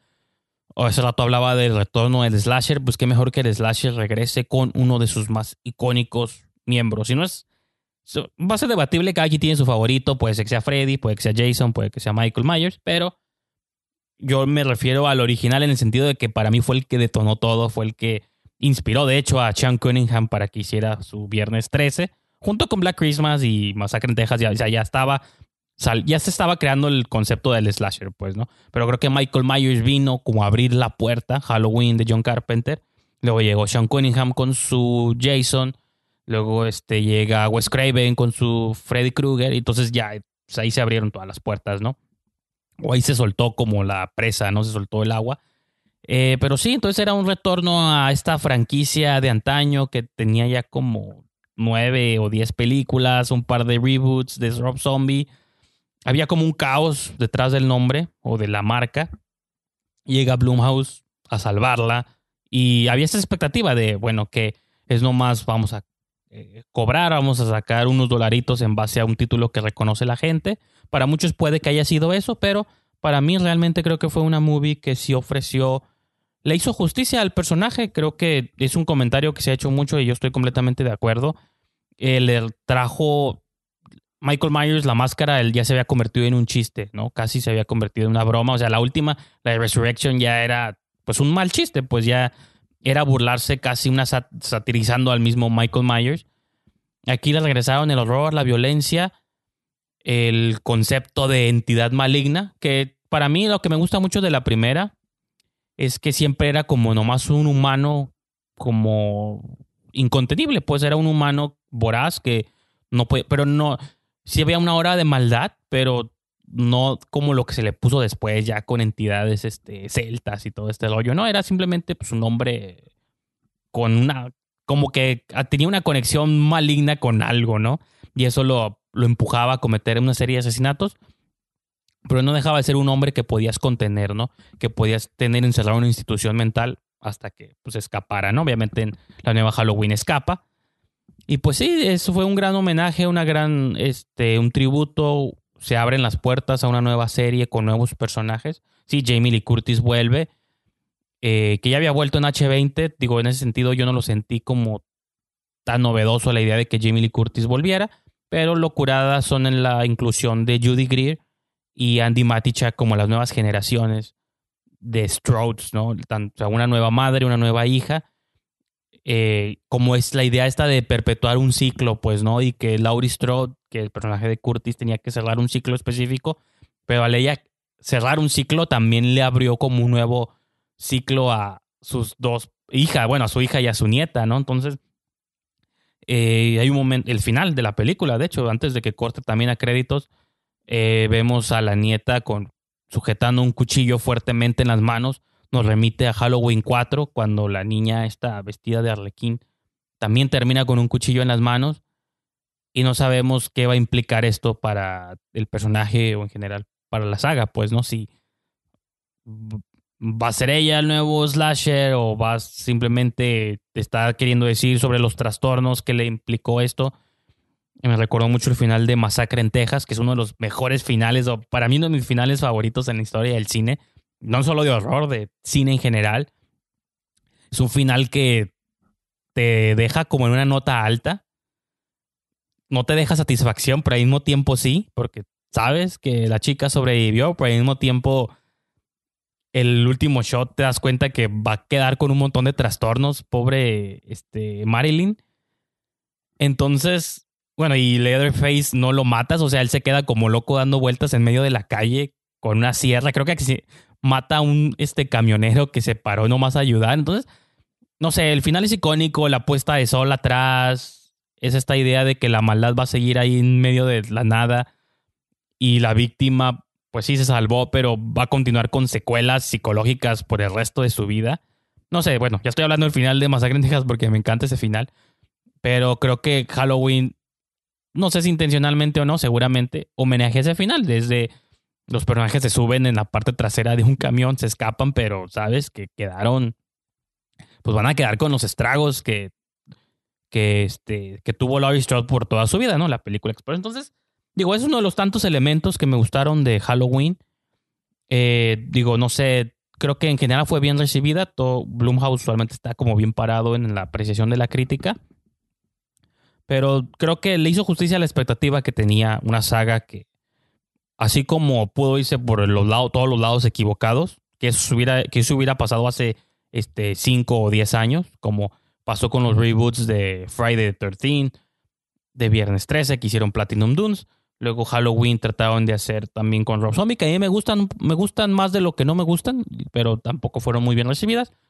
Creo que ahora estamos en una nueva era donde se aprecia o se valora la nostalgia y hay espacio como para estas Halloween. Blumhouse ya demostró interés, están insistiendo en que quieren también comprar los derechos de Viernes 13. Y yo digo, déjenlos. Digo, si alguien ha demostrado que puede continuar estas viejas sagas y generar cosas nuevas a partir de ellas, pues creo que es la casa de Bloom, ¿no? Ya que estamos en lo raro, vamos, seguimos acercándonos cada vez más al 10. En número 11, una elección bastante extraña, porque es una TV movie, es una película dirigida para la televisión. Hablando de Blumhouse, parece que me pagan, pero no. No se, no se asusten o no se emocionen más bien. Eh, eh, Blumhouse en octubre estrenó una serie televisiva antológica.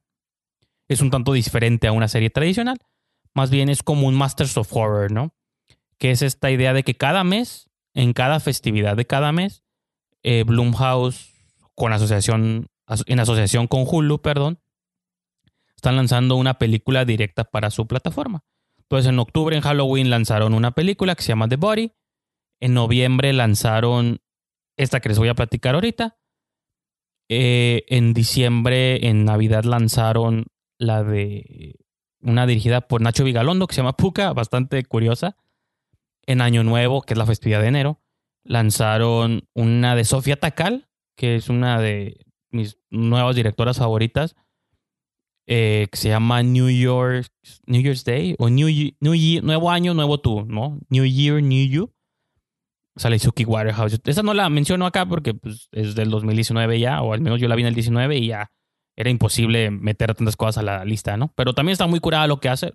Quizá luego ya les hable un poquito de esta película. En febrero, el 14 de febrero van a lanzar la película de febrero. Ahorita no sé quién la dirige, pero también están agarrando como estos nuevos directores, este, o directores interesantes, ¿no? entonces está muy curioso este, pues esta serie porque sale una movie nueva al, mes durante la festividad del mes y todas están relacionadas con el horror, ¿no? Y son 12 episodios. El primero empezó en octubre, va a seguir durante todo el año y va a terminar en el con el próximo octubre o en septiembre, ¿no? Entonces, no sé, como experimento está suave, como concepto está suave. Y también como que hay una movie nueva que ver cada mes, van cuatro. Entonces la que yo estoy metiendo aquí es la de noviembre, que fue, la, lanzaron durante el día del Día de Gracias, el Día del Pavo. La, la, película se llama Flesh and Blood. Bueno, tiene como Into the Dark, así se llama la serie. Dos puntos, el nombre de la película. Entonces, Into the Dark, dos puntos, Flesh and Blood del director Patrick Lucier, que él ya había hecho movies este, como El Padrastro, el remake. Hizo My Bloody Valentine, me parece, o Valentín Sangriento. La, la, nueva, porque hay una en los 80s, que esa no es. Hizo la de los 2000s, que es creo que es Valentín Sangriento, o mi Valentín Sangriento. Eh, entonces, aquí él hace Flesh and Blood. Y es una película bastante contenida, digo, si es para la televisión, low budget, poquitos personajes, nomás son tres en su mayoría. Es un papá y una hija que viven juntos en una casa. Él es como... La, premisa en, la película empieza cuando él está remodelando la casa, es como justo en ese momento entras. Y la chica es visitada por una psicóloga a casa porque resulta que la niña es agorafóbica. Entonces, no puede dejar la casa nunca. Cuando trata de salir por la puerta, la luz del sol como que la marea y la, la, le da náuseas. Entonces, ella no puede salir en casa, entonces recibe como una visita eh, a la semana por parte de una psicóloga que la está tratando y tratando de llegar al fondo pues, de su trauma y pues poderla hacer que salga al mundo finalmente, ¿no? Por otro lado, pues el papá es bastante como misterioso, como tiene como unos cambios ahí de personalidad muy, muy, este, pues sí, extraños. Eh, hasta que un día, eh, pues de la nada, el papá un día le regala un medallón a, la, a su hija, pues de su hija te regala un collarcillo ahí. Y un día también, o sea, está sola la chica, está viendo la televisión y están pasando un reporte de una niña extraviada, de una missing girl, estos de que si usted la ha visto, repórtela, llame al 1800 no sé qué. Y se da cuenta que en la foto que están utilizando para promover a la, a la chica que está extraviada, trae colgado el mismo medallón que le regaló el papá a, a la niña. Entonces, la, bueno, la chica esta es protagonizada por la actriz Diana Silvers. Este, entonces, ella empieza a entrar, de por sí ya la película está planteándote que ella tiene pues ciertos problemas psicológicos que le impiden salir de casa, ¿no? Y queriendo llegar toda la raíz, tú como audiencia también estás preguntándote, bueno, ¿por qué? ¿Qué significa esto? ¿Está loca? ¿No está loca? ¿O qué está pasando? ¿El papá la tiene oprimida o no? Porque el papá tiene unos cambios de carácter muy, también, este, muy dramáticos. Y ya cuando empieza ella a cuestionarse si, ¿por qué papá le regaló el mismo collar que está viendo en la foto de la chica perdida, se empiezan a jugar un montón de elementos. Repito, ¿lo está imaginando o no lo está imaginando? Cualquier película este, menor extendería como quizá esa pregunta, pero ella de inmediato lo aborda al papá y dice, oye, ¿por qué tengo este collar que vi en la foto? Y el papá como que sin admitir lo que hizo, te empiezas a quedar claro que lo mejor él porque ha habido un montón, una, serie de chicas extraviadas y él, recuerden que al principio le mencioné que él está remodelando la casa. Entonces, hay muchas, hay como mucha construcción y hay como nuevos pasadizos que antes no había y resulta que el sótano se le está instalando una puerta que antes no. Entonces, todos los elementos empiezan a conectar. Creo que es una película, a pesar de ser muy simple, una cuestión medio hush, pues todo está contenido en una casa y la paranoia de todos los personajes que están dentro de la casa creo que lo hace de manera muy inteligente y todo te orilla como a un twist, como a la mitad, al final, que a lo mejor lo ves venir o no, pero siento yo que es un esos giros que aunque los veas venir, de todos modos, está padre, porque te das cuenta que la película también quiere hablar un poco sobre las enfermedades mentales y como cuando, qué tanto es real y qué tanto te estás creando tú tu propia aventura porque pues no tienes otras cosas que hacer, ¿no? Porque sobre todo la chica que no puede salir, pues tienen que crearse a lo mejor una ficción dentro de su propia casa. No sé, está muy padre. Siento yo que para el tipo de película que es o para el tipo de lanzamiento que tuvo, repito, parte de una antología. Patrick Lucier, un director que sí tiene trayectoria, pero a mi parecer nunca había hecho una movie tan memorable o tan icónica. Creo que esta Flesh and Blood, de las cuatro que he visto en esta antología, o de las que han lanzado hasta el momento, para mí es la mejor. Y en general creo que como movie del 2018 o sea, incluso la sentí mejor que muchas películas que vi en el 2018, ¿no? Muy inteligente, muy ingeniosa. Repito, a mí no, yo no sent, a mí el twist sí me agarró por sorpresa. Cuando lo pienso digo, bueno, a lo mejor sí era un poco predecible, pero siento yo que aún así no pierde fuerza porque todo está como muy ensamblado de maneras muy inteligentes. Entonces, yo les invito a que busquen esta serie Into the Dark. Vean los cuatro episodios. Más vale que aprovechen ahorita que apenas van cuatro antes de que vayan doce. Y sí, digo, el de diciembre también estuvo muy padre. El de Nacho Vigalondo, siempre Vigalondo es muy creativo. La movie es bastante suave. Igual luego, repito, todo esto lo comentaré tal vez en episodios más tradicionales. Pero sí, todas han estado. Bueno, la, la una, la primera, la de Buddy, no tiene ahí detalles. Pero las últimas, las siguientes tres, la de Vigalondo, la de Tacal y esta de Lucier, para mí son ideas muy, muy padres. Y pues me emociona ver qué van a hacer para San Valentín, ¿no? Eh, bueno, entonces ahora sí, este, vamos a ir a otro pequeño interludio musical unos cuantos segundos y vamos a arrancar ya con el número 10, del 10 al 1.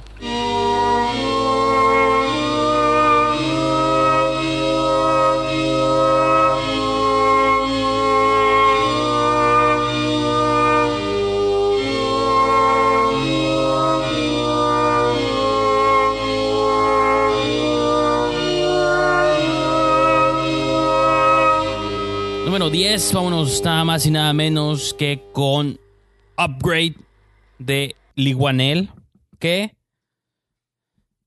van a debatir quizá si es de horror o no es de horror. Tiene, algún, tiene algo de body horror. Quizá entra más en la ciencia ficción futurista de acción. Eh, pero pues, digo, creo que hay un par en, la, en mi lista que no se apegan estrictamente al cine de horror, como la de Elizabeth Harvest también, a lo mejor está ahí en el margen. Todo lo demás creo que sí es un poquito este, más tradicional. Pero Upgrade tiene sus elementos, pues más que nada son terrores tecnológicos, ¿no? Creo que lo que Lee Wanell hizo, su segunda película, ya había dirigido la tercera parte de Insidious. Eh, pero esta película, y lo ha dicho él de su viva voz, esta, él la siente más como su ópera prima, ¿no? Yo siento que Insidious 3 la hizo casi como entre por mí, por ser compa de James Wan, por darle una oportunidad. James Wan ya quería pasar a otras cosas. Seguramente ya estaba pensando en Aquaman o ya lo estaban perfilando. Le dijo a su compadre guionista, le dijo, hey, pues hazla tú, ¿no? Y como que Lee Wanell tiene elementos que estuvieron interesantes de esa película, pero creo que Wanell estuvo como ahora sí que amarrado a las reglas muy específicas establecidas por el mundo de Insidious. Y en general, no, pues, eso fue, yo creo que fue un buen debut en el sentido que creo que ahora sí que hizo la prueba, ¿no? Ahora sí que, como dicen, echando a perder se aprende. Entonces creo que ahí se aventó como su, su primera experiencia, la sacó del camino y como que ahora dijo, ya está, ya estoy listo, vamos a hacer mi película original con un guion original, una idea mía 100% que sí toma referencias de mucho cine futurista, pues, este, sí, bueno, no iba a decir post-apocalíptico, pero no es, es nomás este, futurista, es como entre distópico y no. Entonces, eh, es esta idea de qué pasaría si a un hombre parapléjico se le introduce un chip que le puede regresar las funciones motoras, pero no solo eso, también implica inteligencia como el sentido de vigilancia. Bueno, incluso antes de esto, eh, otra de las como convenciones de las que utiliza es esta idea de que le matan a su esposa. Clásica este, historia de origen de vigilante callejero, pues, ¿no? De que le matan a su esposa y jura venganza contra las personas que estuvieron detrás, que de entrada él cree que son meros pandilleros, pero probablemente están conectados con alguna, este, con alguna fuerza superior, ¿no? Con alguien, con alguna entidad superior, que es un poco como Robocop. Robocop está combatiendo a estos villanos, estos maleantes que de entrada parece que son callejeros nomás, que son una serie de malandros, pero luego te das cuenta que sí están conectados o tienen vínculos, ¿no? Con los estos desarrolladores de tecnología, de los empresarios. Entonces, este desarrollo juega un poco, pues, como con esa idea también de que todo el mundo está coludido para destruir al hombre común. Entonces, el hombre común va a utilizar la misma tecnología, que es, es como es como Robocop, que es un, como ahora sí que un poder, pero al mismo tiempo es una maldición. Pues entonces, como este estira y afloja de que lo que tengo que es, es un poder, pero tengo responsabilidad, pero cómo uso esta nueva habilidad que tengo para bien o para mal. Y son un montón como de este tipo de cuestionamientos. Y es una movie que sí se siente como como exploitation, como una movie que no deberíamos estar viendo, como una movie de acción, de vigilantismo, de mucha violencia. Está en el borde como entre la baratez, pero el mega ingenio, pues porque es una movie que costó, me parece que costó como 10 millones o poquito menos. Y la movie parece, o sea, es una muy futurista, parecería que costó 50 millones de dólares, ¿no? La producción. Pero pues Blumhouse, Blumhouse no hace nada, este, creo que la más cara que ha hecho es recientemente la eh, coproducir Glass, porque creo que costó 20, pero ahí creo que está dividido el financiamiento con otras compañías, ¿no?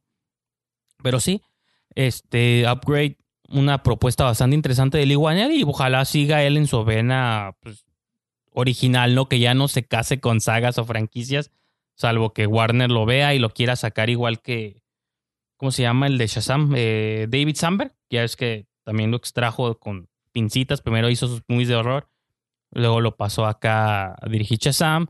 James Wan pues ya había hecho películas de horror para Warner, Conjuro. Lo jalaron para Aquaman. Pero que igual digo, está bien para ellos, pues para sus billeteras está padre, pero también está suave cuando siguen fieles a sus, a sus orígenes. Entonces, digo, si Lee Warner regresa con otra propuesta original de ficción, horror o lo que sea, pues creo que todos vamos a estar muy, muy atentos, ¿no? En número 9 tenemos de Julián, de Julius, Julius Avery, Overlord, producida por J.J. Abrams y su robot malvado, Bad Robot. Una movie que, digo, desde que la anunciaron y vi trailers o imágenes me había llamado la atención, pero nadie se imaginó la sorpresa que iba a resultar. Ahorita que hablaba de exploitation con Upgrade y estas movies que lo que ves es lo que es, o sea, sin giros, ni twists innecesarios, ni complejidades. Simplemente películas brutales de acción, directas y de frente, sin rodeos, ¿no? Y sin tomar prisioneros, pues creo que Overlord fue una de estas maravillosas películas. Eh, sobre todo por el factor sorpresa, creo que es por única razón que está tan abajo. Bueno, está en nueve lugar, pero, o sea, de 20, entonces creo que por esa razón este, está en la, en la lista bastante sorprendente. Es una movie de la Segunda Guerra Mundial que hemos visto muchas, pero tiene el giro de los zombies, ¿no? Criaturas este, creadas por nazis. En un podcast que grabamos sobre la película, Iván Farías comentaba eh, que era una especie de videojuego, ¿no? Que tiene como esas premisas de videojuego, de zombies, soldados militares contra zombies, ¿no? Como Wolfenstein, hemos visto un montón de veces, sobre, digo, eso me estoy remitiendo a videojuegos de mis tiempos, seguramente ahorita hay otros equivalentes. Entonces el punto es que sí entiendo como esta idea y por lo mismo funciona muy bien, porque como el videojuego, son premisa, es una premisa que este, te va conduciendo de un nivel a otro. Primero tienes como un jefe menor, luego te metes como al castillo final, en el castillo pasas por una serie de jefes, hasta que tienes que llegar con el malo final y tienes que tener, tienes hasta misiones, ¿no? este, distraer a los malos acá, insertar una bomba aquí, matar al malo acá, destruir. Entonces, sí se siente como esa estructura y creo que eso es lo que funciona a su favor. Julius Avery, ahorita se me escapa qué cosas había hecho antes, si es que había hecho algo antes, pero fue como un gran descubrimiento de, Abrams, que es uno, pues ahí como de sus, como dicen sus niños, ¿no? De sus este, aprendices esto, esto, creo que lo que pudo ensamblar bastante. Sí, depende mucho de los efectos visuales, tanto digitales como prácticos. Creo que la secuencia inicial son muchos digitales, cuando están cayendo todos acá en el día de. Están destruyendo aviones y caen todos al agua. Hay unas tomas muy padres. Pero también los efectos prácticos que utilizan con los zombies o con estos infectados o mutantes, no sé qué son, no se explican y no es importante explicarlo. Eh, creo que también está muy padre los efectos, ¿no? Entonces, por eso y muchas cosas más, creo que fue una de las grandes sorpresas del género de. Y ese género comercial, porque tuvo un lanzamiento masivo, repito, producida por Abrams. Entonces, pues sí. Era, fue una opción que podías ir al cine, verla y podía sorprenderte, ¿no? Por su nivel de producción. En número 8, regresamos a Netflix y regresamos a lo que mencionaba hace unas. hace bastantes películas. De mis géneros mi subgénero dentro del subgénero favorito de dobles y de clones y de impostores, Cam de Daniel Goldhaber.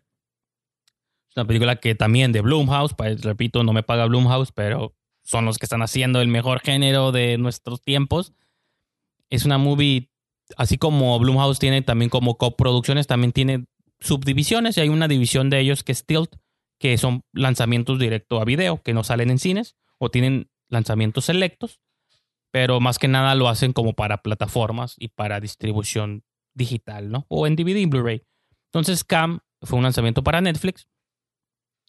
Y es una película también como de temas muy modernos, muy actuales. Tiene que ver con el fenómeno de las cam girls, que son estas chicas que de algún modo, que tienen como relaciones en línea, este, bueno, mayoritariamente iba a decir con hombres, pero a lo mejor hay mujeres también, no sabemos. Simplemente este, se conectan, hacen live streams diarios, este, y a través de propinas y de tokens, tips y todo esto, pues este, ellas interactúan con los chicos, cumplen peticiones, se van encuerando. Es como una especie de striptease público, pero entre prostitución, porque lo hacen también por dinero. Y luego como que hacen rifas de videos privados. Y no, yo qué sé, cada camgirl se maneja distinto. Es como un nueva, una nueva economía en línea. Digo, la pornografía siempre, desde que se inventó el Internet y la pornografía ha existido, se generó como una economía en línea al respecto, pero ahora que existe esta idea del contacto uno a uno, por eso cosas como Snapchat, en su tiempo Periscope, este, Instagram y todas estas plataformas de live stream se han hecho tan populares, pues obviamente la pornografía siempre también tiene un paso adelante y este es el modo en que se ha colado a eso. Entonces es una de las primeras películas masivas que creo que abordan ese tema o que llevan ese tema a la masa. Ya había habido, ya habían existido otras antes que lo tocan, pero creo que esta, lo, digo, repito lo que hablaba de Bird Box, una vez que estás en Netflix te puede ver todo mundo. Entonces, los temas que abordas, si los desconocías o no estás tan adentrado en ese mundo, pues te pueden sorprender o puedes decir, mira, finalmente se está hablando de las cosas que importan, ¿no? Entonces, Cam eh, sigues la historia de una de estas chicas que trabajan como cam girls, les va bien, tienen, o sea, son chicas que les que ganan bien, tienen, se pueden darse los lujos que quieren. Y aparte, pues es como lo plantea ella, es un, este, es un trabajo como cualquier otro, y es más que nada la sociedad la que lo juzga y la que lo hace menos, ¿no? Pero como esto está en el contexto social de las, de las redes este, sociales o de las personas en línea, pues aparte hay otro factor de cómo ella también tiene que mantener su persona pública, ¿no? Su, tiene que mantener esta imagen de, lo que es. El giro en la trama se da cuando un día, pues sí, se va a dormir después de una sesión en línea. Cuando despierta el día siguiente se da cuenta que sigue conectada. Y luego cuando se mete a ver pues cómo dejó conectado el video, está ella en vivo hablándole a todos sus fans. Pero pues ella está viendo el video, dice, ¿cómo estoy viendo el video de mí misma? Va al cuarto de donde graba y pues no hay nadie, pero ella está viendo que está en vivo. Le llama a la compañía y le dice, oye, está tocándose un video que yo no recuerdo haber grabado. O sea, se ve que soy yo, pero no soy yo y yo no estoy ahorita en vivo. Y la compañía le dice, bueno, pues tienes que ser tú porque nosotros no, no tocamos videos pregrabados. O sea, si dice live es porque estás live.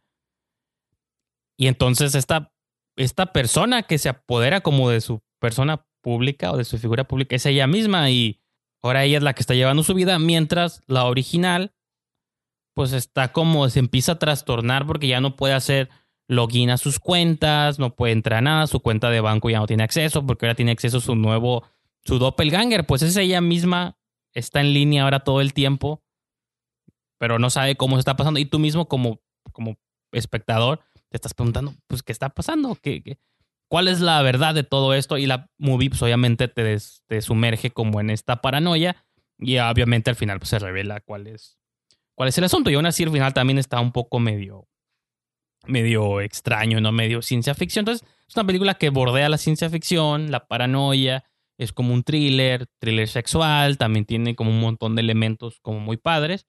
Entonces, digo, fue también una de estas sorpresas, estas movies que sabes que se van a estrenar en Netflix, has escuchado un poco de ellas, le das play y te sorprende que, o sea, te sorprende que te sorprendan, pues, ¿no? Son como estas joyas ahí por descubrir. Entonces, y aparte, repito, pueden ustedes entrar ahorita en este instante a su Netflix, buscarla, CAM, CAM, darle play y dejarse llevar. Si no les gusta, la quitan a la media hora y se ponen a ver su telenovela favorita. Pues no, al fin no pasa nada, pero si les gusta o les sorprende, pues creo que está padre que se dejen, dejen llevar por ese tipo de, cine, ¿no? En número 7, vámonos con Unsane de Steven Soderbergh, eh, que por cierto Jorge Guevara puso en su número 10 de todo el cine del 2018. Y no lo culpo, es una gran propuesta. Eh, yo, ni, yo no la puse en mi top general. En mi top de horror sí la puse en número 7 porque me, pues me gustó lo que trató de hacer Soderbergh. No es el primero que trata de hacer cine de iPhone. Ya lo había hecho Sean Baker famosamente con su Tangerine, entre muchas otras propuestas que se han hecho. Pero Soderbergh ahora lo llevó al plano del horror. Y del horror que a él le gusta, ya había hecho el Side Effects hace unos cuantos años. Y Contagio también. Él siempre ha mencionado su fanatismo por este Hitchcock. Creo que en Insane es como sería una movie de Hitchcock, pero contada a través de un iPhone. Que, o sea, la película está grabada en iPhone, pero tiene narrativa normal. No crean que es como phone footage o como que te pretende hacer creer que está grabado en un iPhone. Más que nada, es como para darte.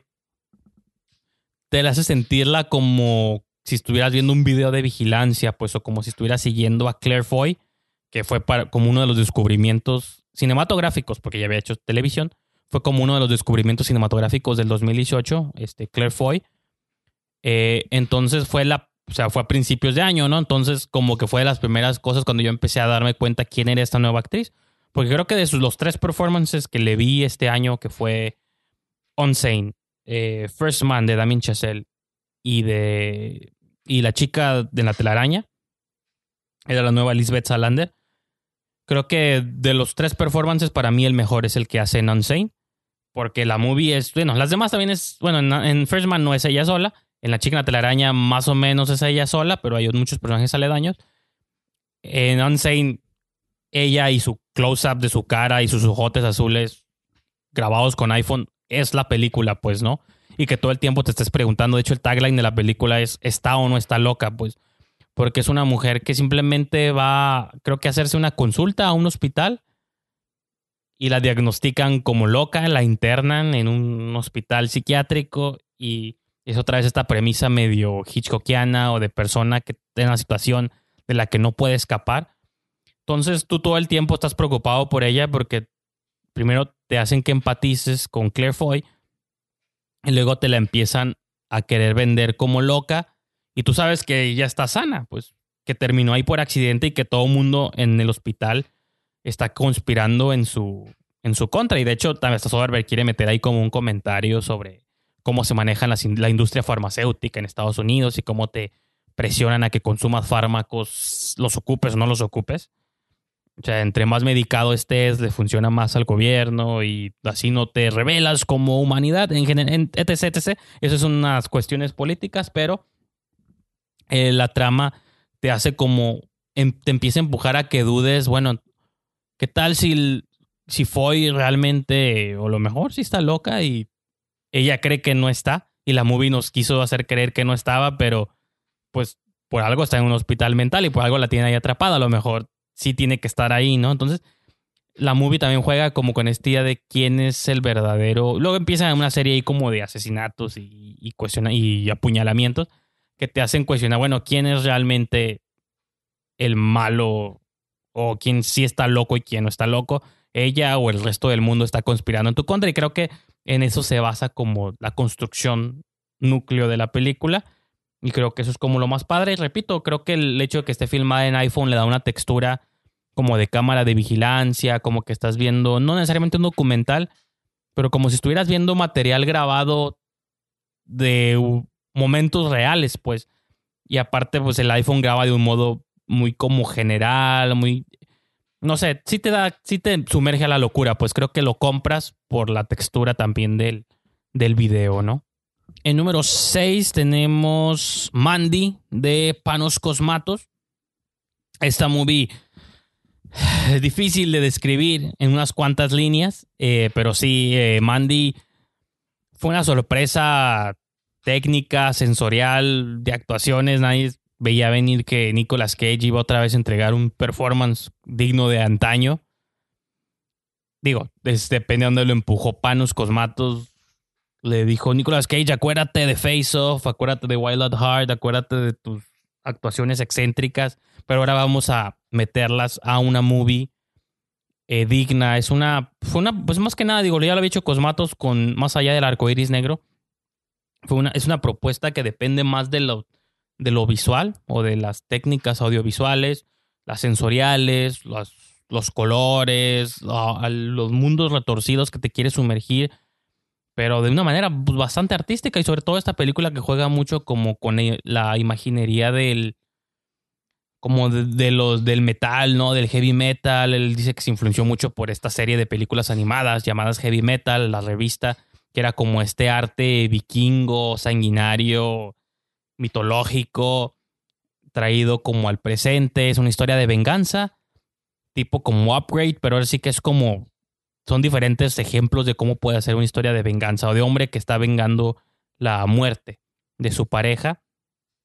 Eh, entonces, sí, es una. Digo, es una movie que no puedo entrar en detalles de la complejidad del plot o todo esto, pero creo que todo esto se entre el poquito momento de película que sale Andrea Riseborough, que ella es Mandy, la Mandy del título, que es la pareja sentimental de Nicolas Cage, es secuestrada por un culto. Eh, bueno, pues no sé si es spoiler o no, pero supongo que lo ven venir, ¿no? Es asesinada brutalmente frente a los ojos de Nicolas Cage. Y obviamente Cage emprende una misión de locura, venganza sanguinaria con sierras eléctricas, hachas vikingas, medievales. No sé, todo, es una es toda la película es una odisea esta creo que lo he dicho varias veces a lo largo de este listado. Son estas movies que cuando le das play o le entras o no le entras. Creo que esta es la película más o le entras o no le entras. Pues de que si no estás con la movie en la manera que se desarrolla, en cómo desafía muchas normas narrativas, creo que de plano no, no les va a gustar para nada, ¿no? Entonces, eh, si son fans de lo que hizo Cosmatos con su película anterior, pues ya están adentro, con los dos pies adentro. Si nunca la vieron, pero les gusta como lo bizarro, lo surreal, pues sí, lleguenle a Mandy de Panos Cosmatos. El top 5, fíjense que, eh, bueno, este programa ya se extendió demasiado. Eh, grabamos también un top 5, un top 10, perdón, general. Y a partir de mi top 5 al 1, todas estas ya, está, ya estaban, están incluidas también en mi top general. Porque también fueron de mis películas favoritas del año. Que fueran de género de horror, pues eso es aparte, ¿no? Entonces, de algún modo, pues digo, los quiero como redirigir a aquel programa ah, para que oigan quizá opiniones un poco más extensas. Aquí digo, también por la duración, ya sabía que iba a durar bastante, pero como que me apasioné y se me olvidó que, que tenía que ser breve y conciso con cada movie. Pero bueno, eh, las siguientes películas que tengo, en número 5 tengo Aniquilación de Alex Garland. Eh, hace poquito hablé de Ex Máquina, ya lo había hecho él, ya nos había dado como un golpe, un golpe de ciencia ficción o la visión que tiene Garland del futuro. Ahora con Aniquilación lo hace otra vez. Pues en aquella exploraba la inteligencia artificial, las posibilidades de la inteligencia artificial. Acá en Aniquilación te habla de las posibilidades de las invasiones extraterrestres, ¿no? Cómo contar de manera diferente la invasión alienígena, pues de que siempre son estas criaturas con láseres y naves y que quieren matar al mundo. Aquí era como una entidad casi eh, celular, como una burbuja que empieza a consumir a la Tierra. Y los fenómenos que pasan dentro de la burbuja son, son muy interesantes. Como el título lo dice, sí, es un sendero de aniquilación. Pero como lo dice también Natalie Portman, la materia no se crea ni se destruye, solo se transforma. Entonces, te plantea la invasión alienígena como una transformación más que como una aniquilación literal. Pues es aniquilación en el sentido de que a nosotros no nos conviene que, que nos transformemos en una cosa nueva. Pero si lo vemos desde el punto de vista de la creación o de que para que se cree nueva vida tiene que morir la vida vieja, creo que de entrada ya es un planteamiento súper intelectual, filosófico, muy suave, que se ve que a Garland le gusta porque ya lo había hecho en Ex Máquina con las diferencias entre el humano y y la máquina. Entonces, si esta es la vena del cine que Garland va a hacer, pues adelante, ¿no? Creo que es uno de los nuevos, entre Denis Villeneuve, Damien Chazelle, para mí Garland ya es como de estos nuevos directores que hay que seguir, o que todo lo que haga tiene que ser visto. Entonces sí, este, yo estoy, yo estoy en el bolsillo de Alexander, Alex Garland, ¿no? Y que también dicen que él dirigió Dread, que realmente, tipo como el fenómeno de Poltergeist, que la dirigió Toby Hooper la dirigió Spielberg y nadie sabe realmente o nadie quiere decir. Con Dread también se supone que él escribió, pero dicen que también quizá la dirigió, lo dijo este Urban, Carl Urban.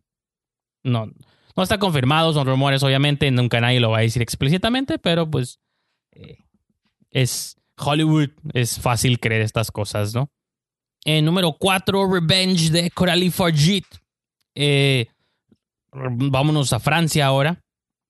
Eh, yo extraña, lo mencioné también en otro programa, repito, si quieren escuchar quizá un poquito más, que creo que estoy terminando diciendo lo mismo, pues ni modo. Eh, extrañaba cine francés intenso, creo que hacía 10 años, cuando llegó la oleada de Mártires, Inside, High Tension, todos estos grandes creadores que, que nos llegaron con su extremismo francés y luego Pascal Augier y luego los agarró Hollywood y como que dulcificó, destruyó todo lo que estaban proponiendo Alexandre Aja también, Javier Jens, eh, Mauri Bustillo. Como que Hollywood los absorbió y los desapareció, como a veces maltrata mucho a estos creadores. Yo creo que hacía mucho que no veía una movie francesa que regresara a esa intensidad.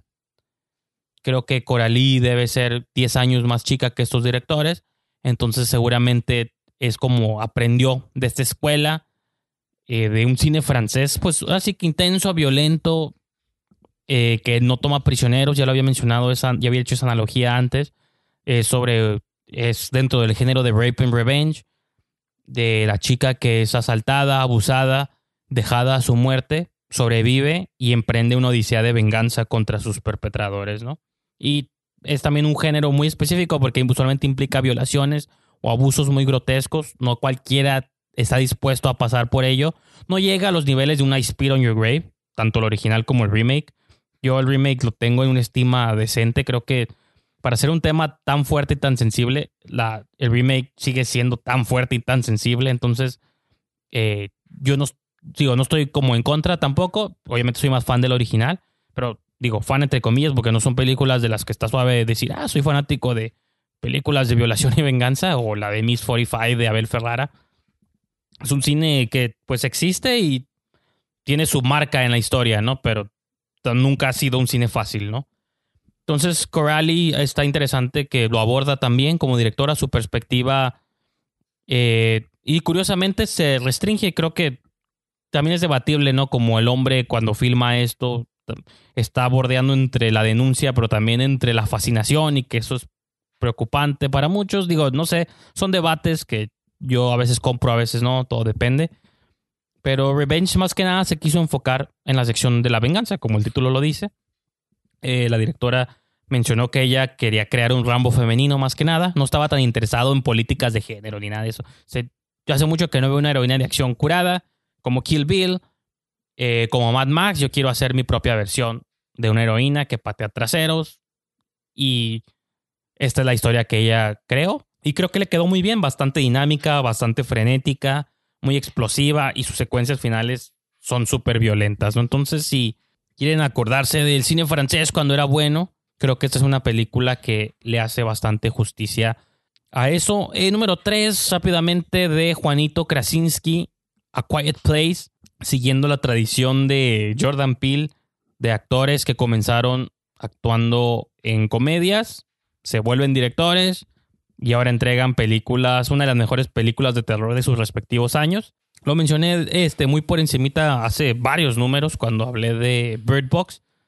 Era esta premisa de un futuro postapocalíptico donde, no donde las criaturas son casi pura oreja, entonces si emites un sonido te atrapan o te matan, ¿no?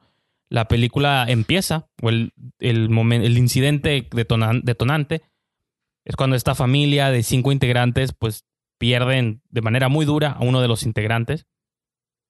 Terminan siendo cuatro.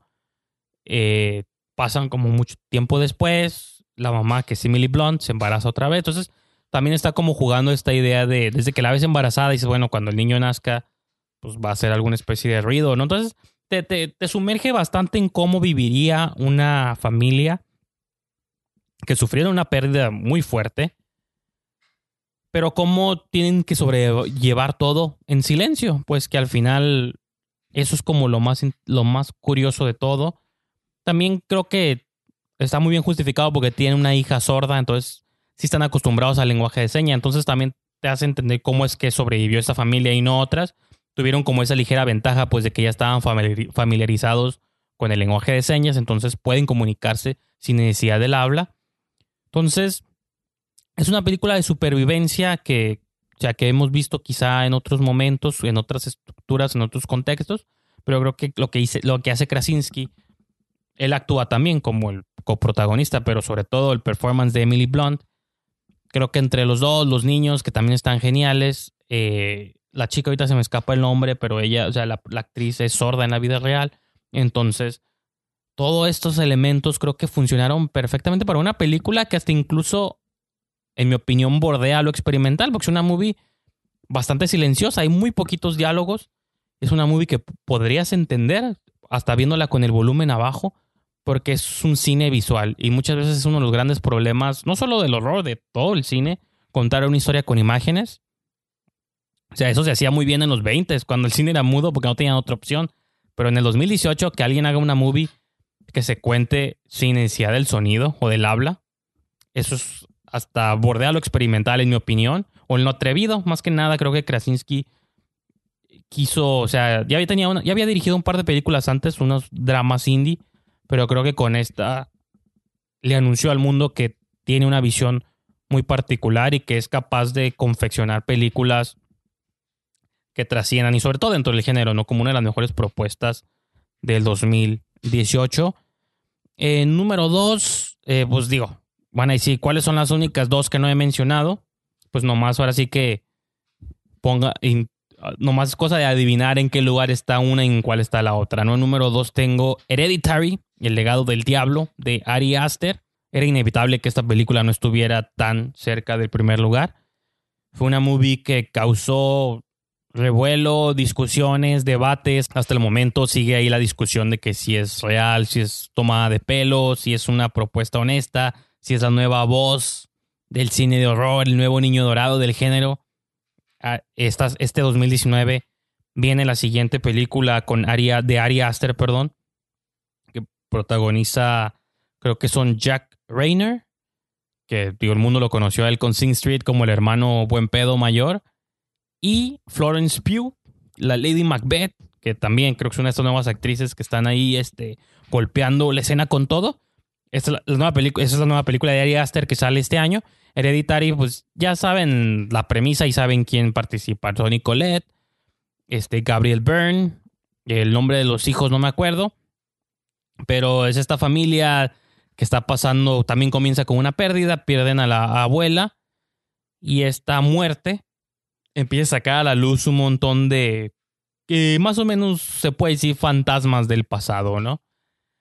Sobre todo cuestiones, como el título dice, el hereditario legado, cosas que vienen del como una herencia que quizás se haya pasado a la familia o a las nuevas generaciones y cómo estas pero todo eso está como representado de una manera o sea, siempre hay como la película no, no, no cae en sustos baratos, no cae en nada. Todo es una construcción dramática, emocional. Te sumerge en cuestiones. Son, te estás metiendo como a la vida de una familia que dices, pobre familia, todo les va mal. Tienen como. empieza con la pérdida de la abuela, pero en el, transcurso de la película hay como otra serie de pérdidas muy fuertes. La película es violenta como tiene que ser, lo grotesca, intensa. Eh, hay una escena en un comedor que a lo mejor han visto clips en YouTube o en trailers donde Tony Colette explota y donde dices, con, con ese performance se estaba ganando la nominación al Oscar, que seguramente no la va a tener.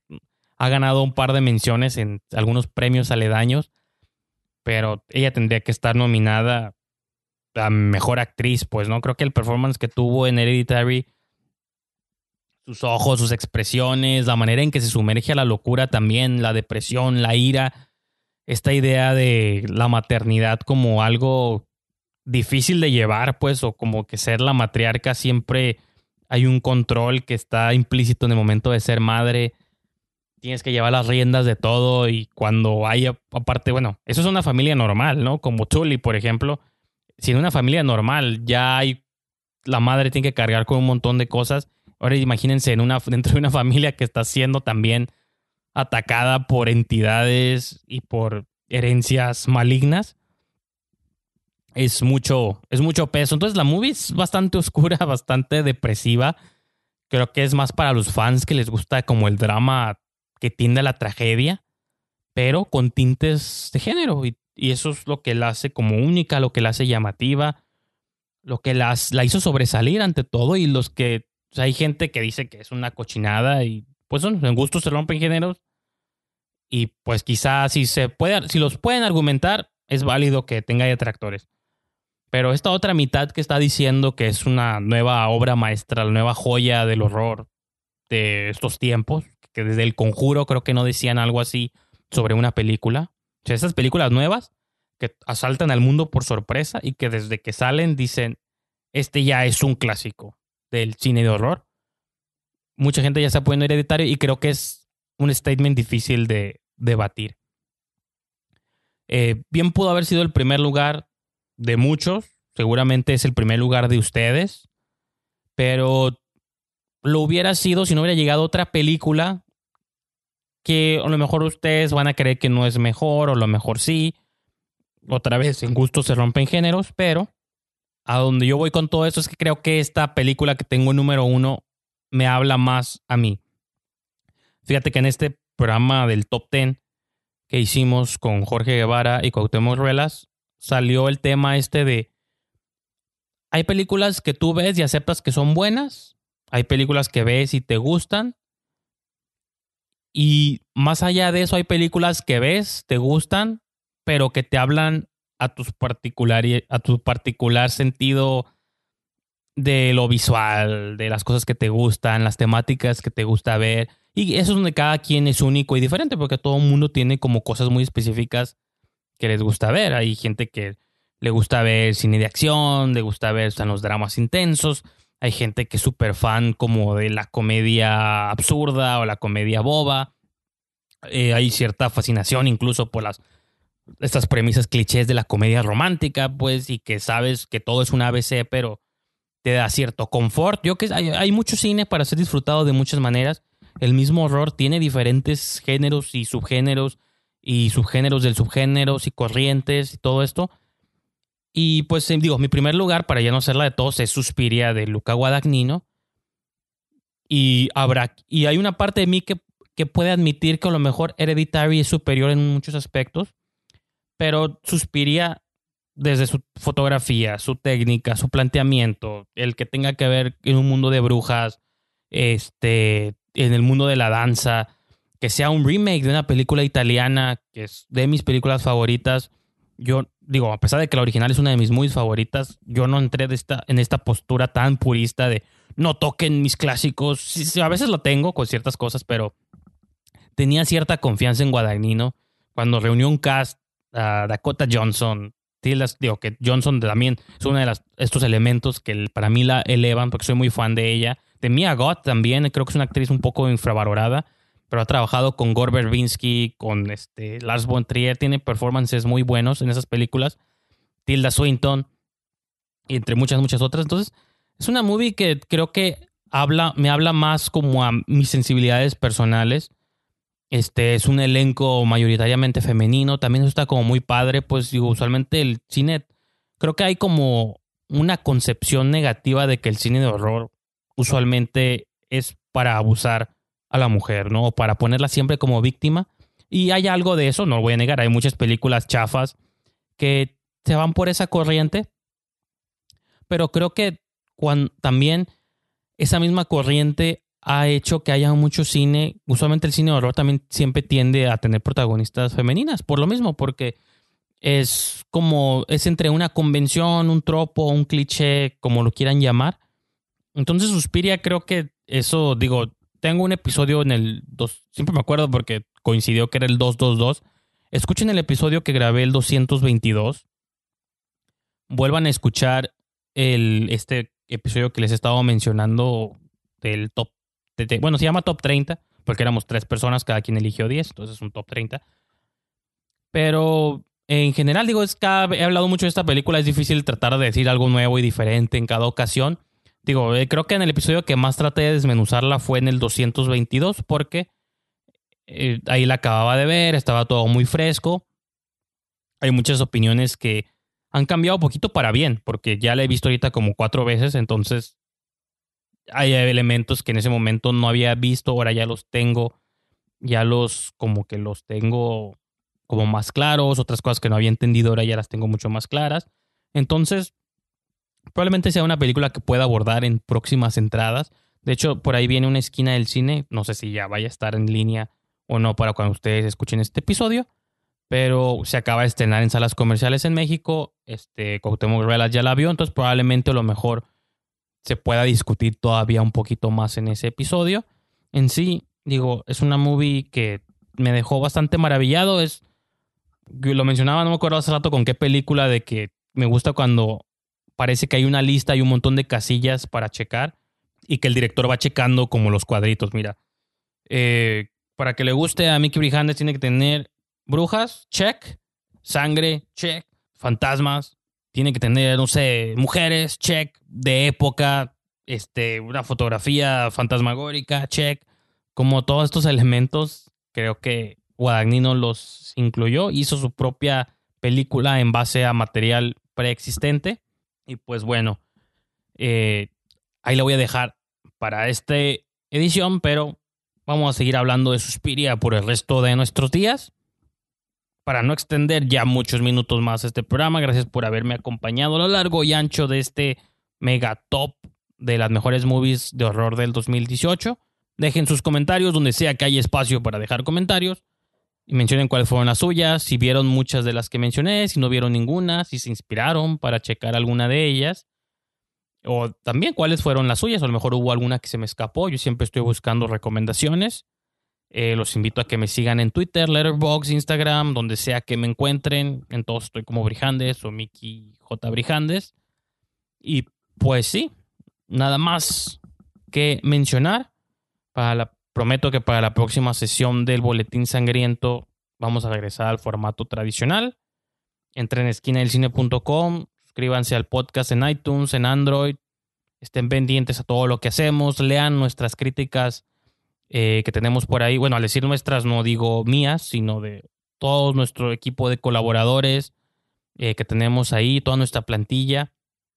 Hay un top 10 general que mencioné al principio del programa que se hizo entre todos los participantes y otros que no son colaboradores, pero estimamos bastante su opinión y sus comentarios. Entonces, todo eso está en esquina del cine.com. Así que nos escuchamos para la próxima.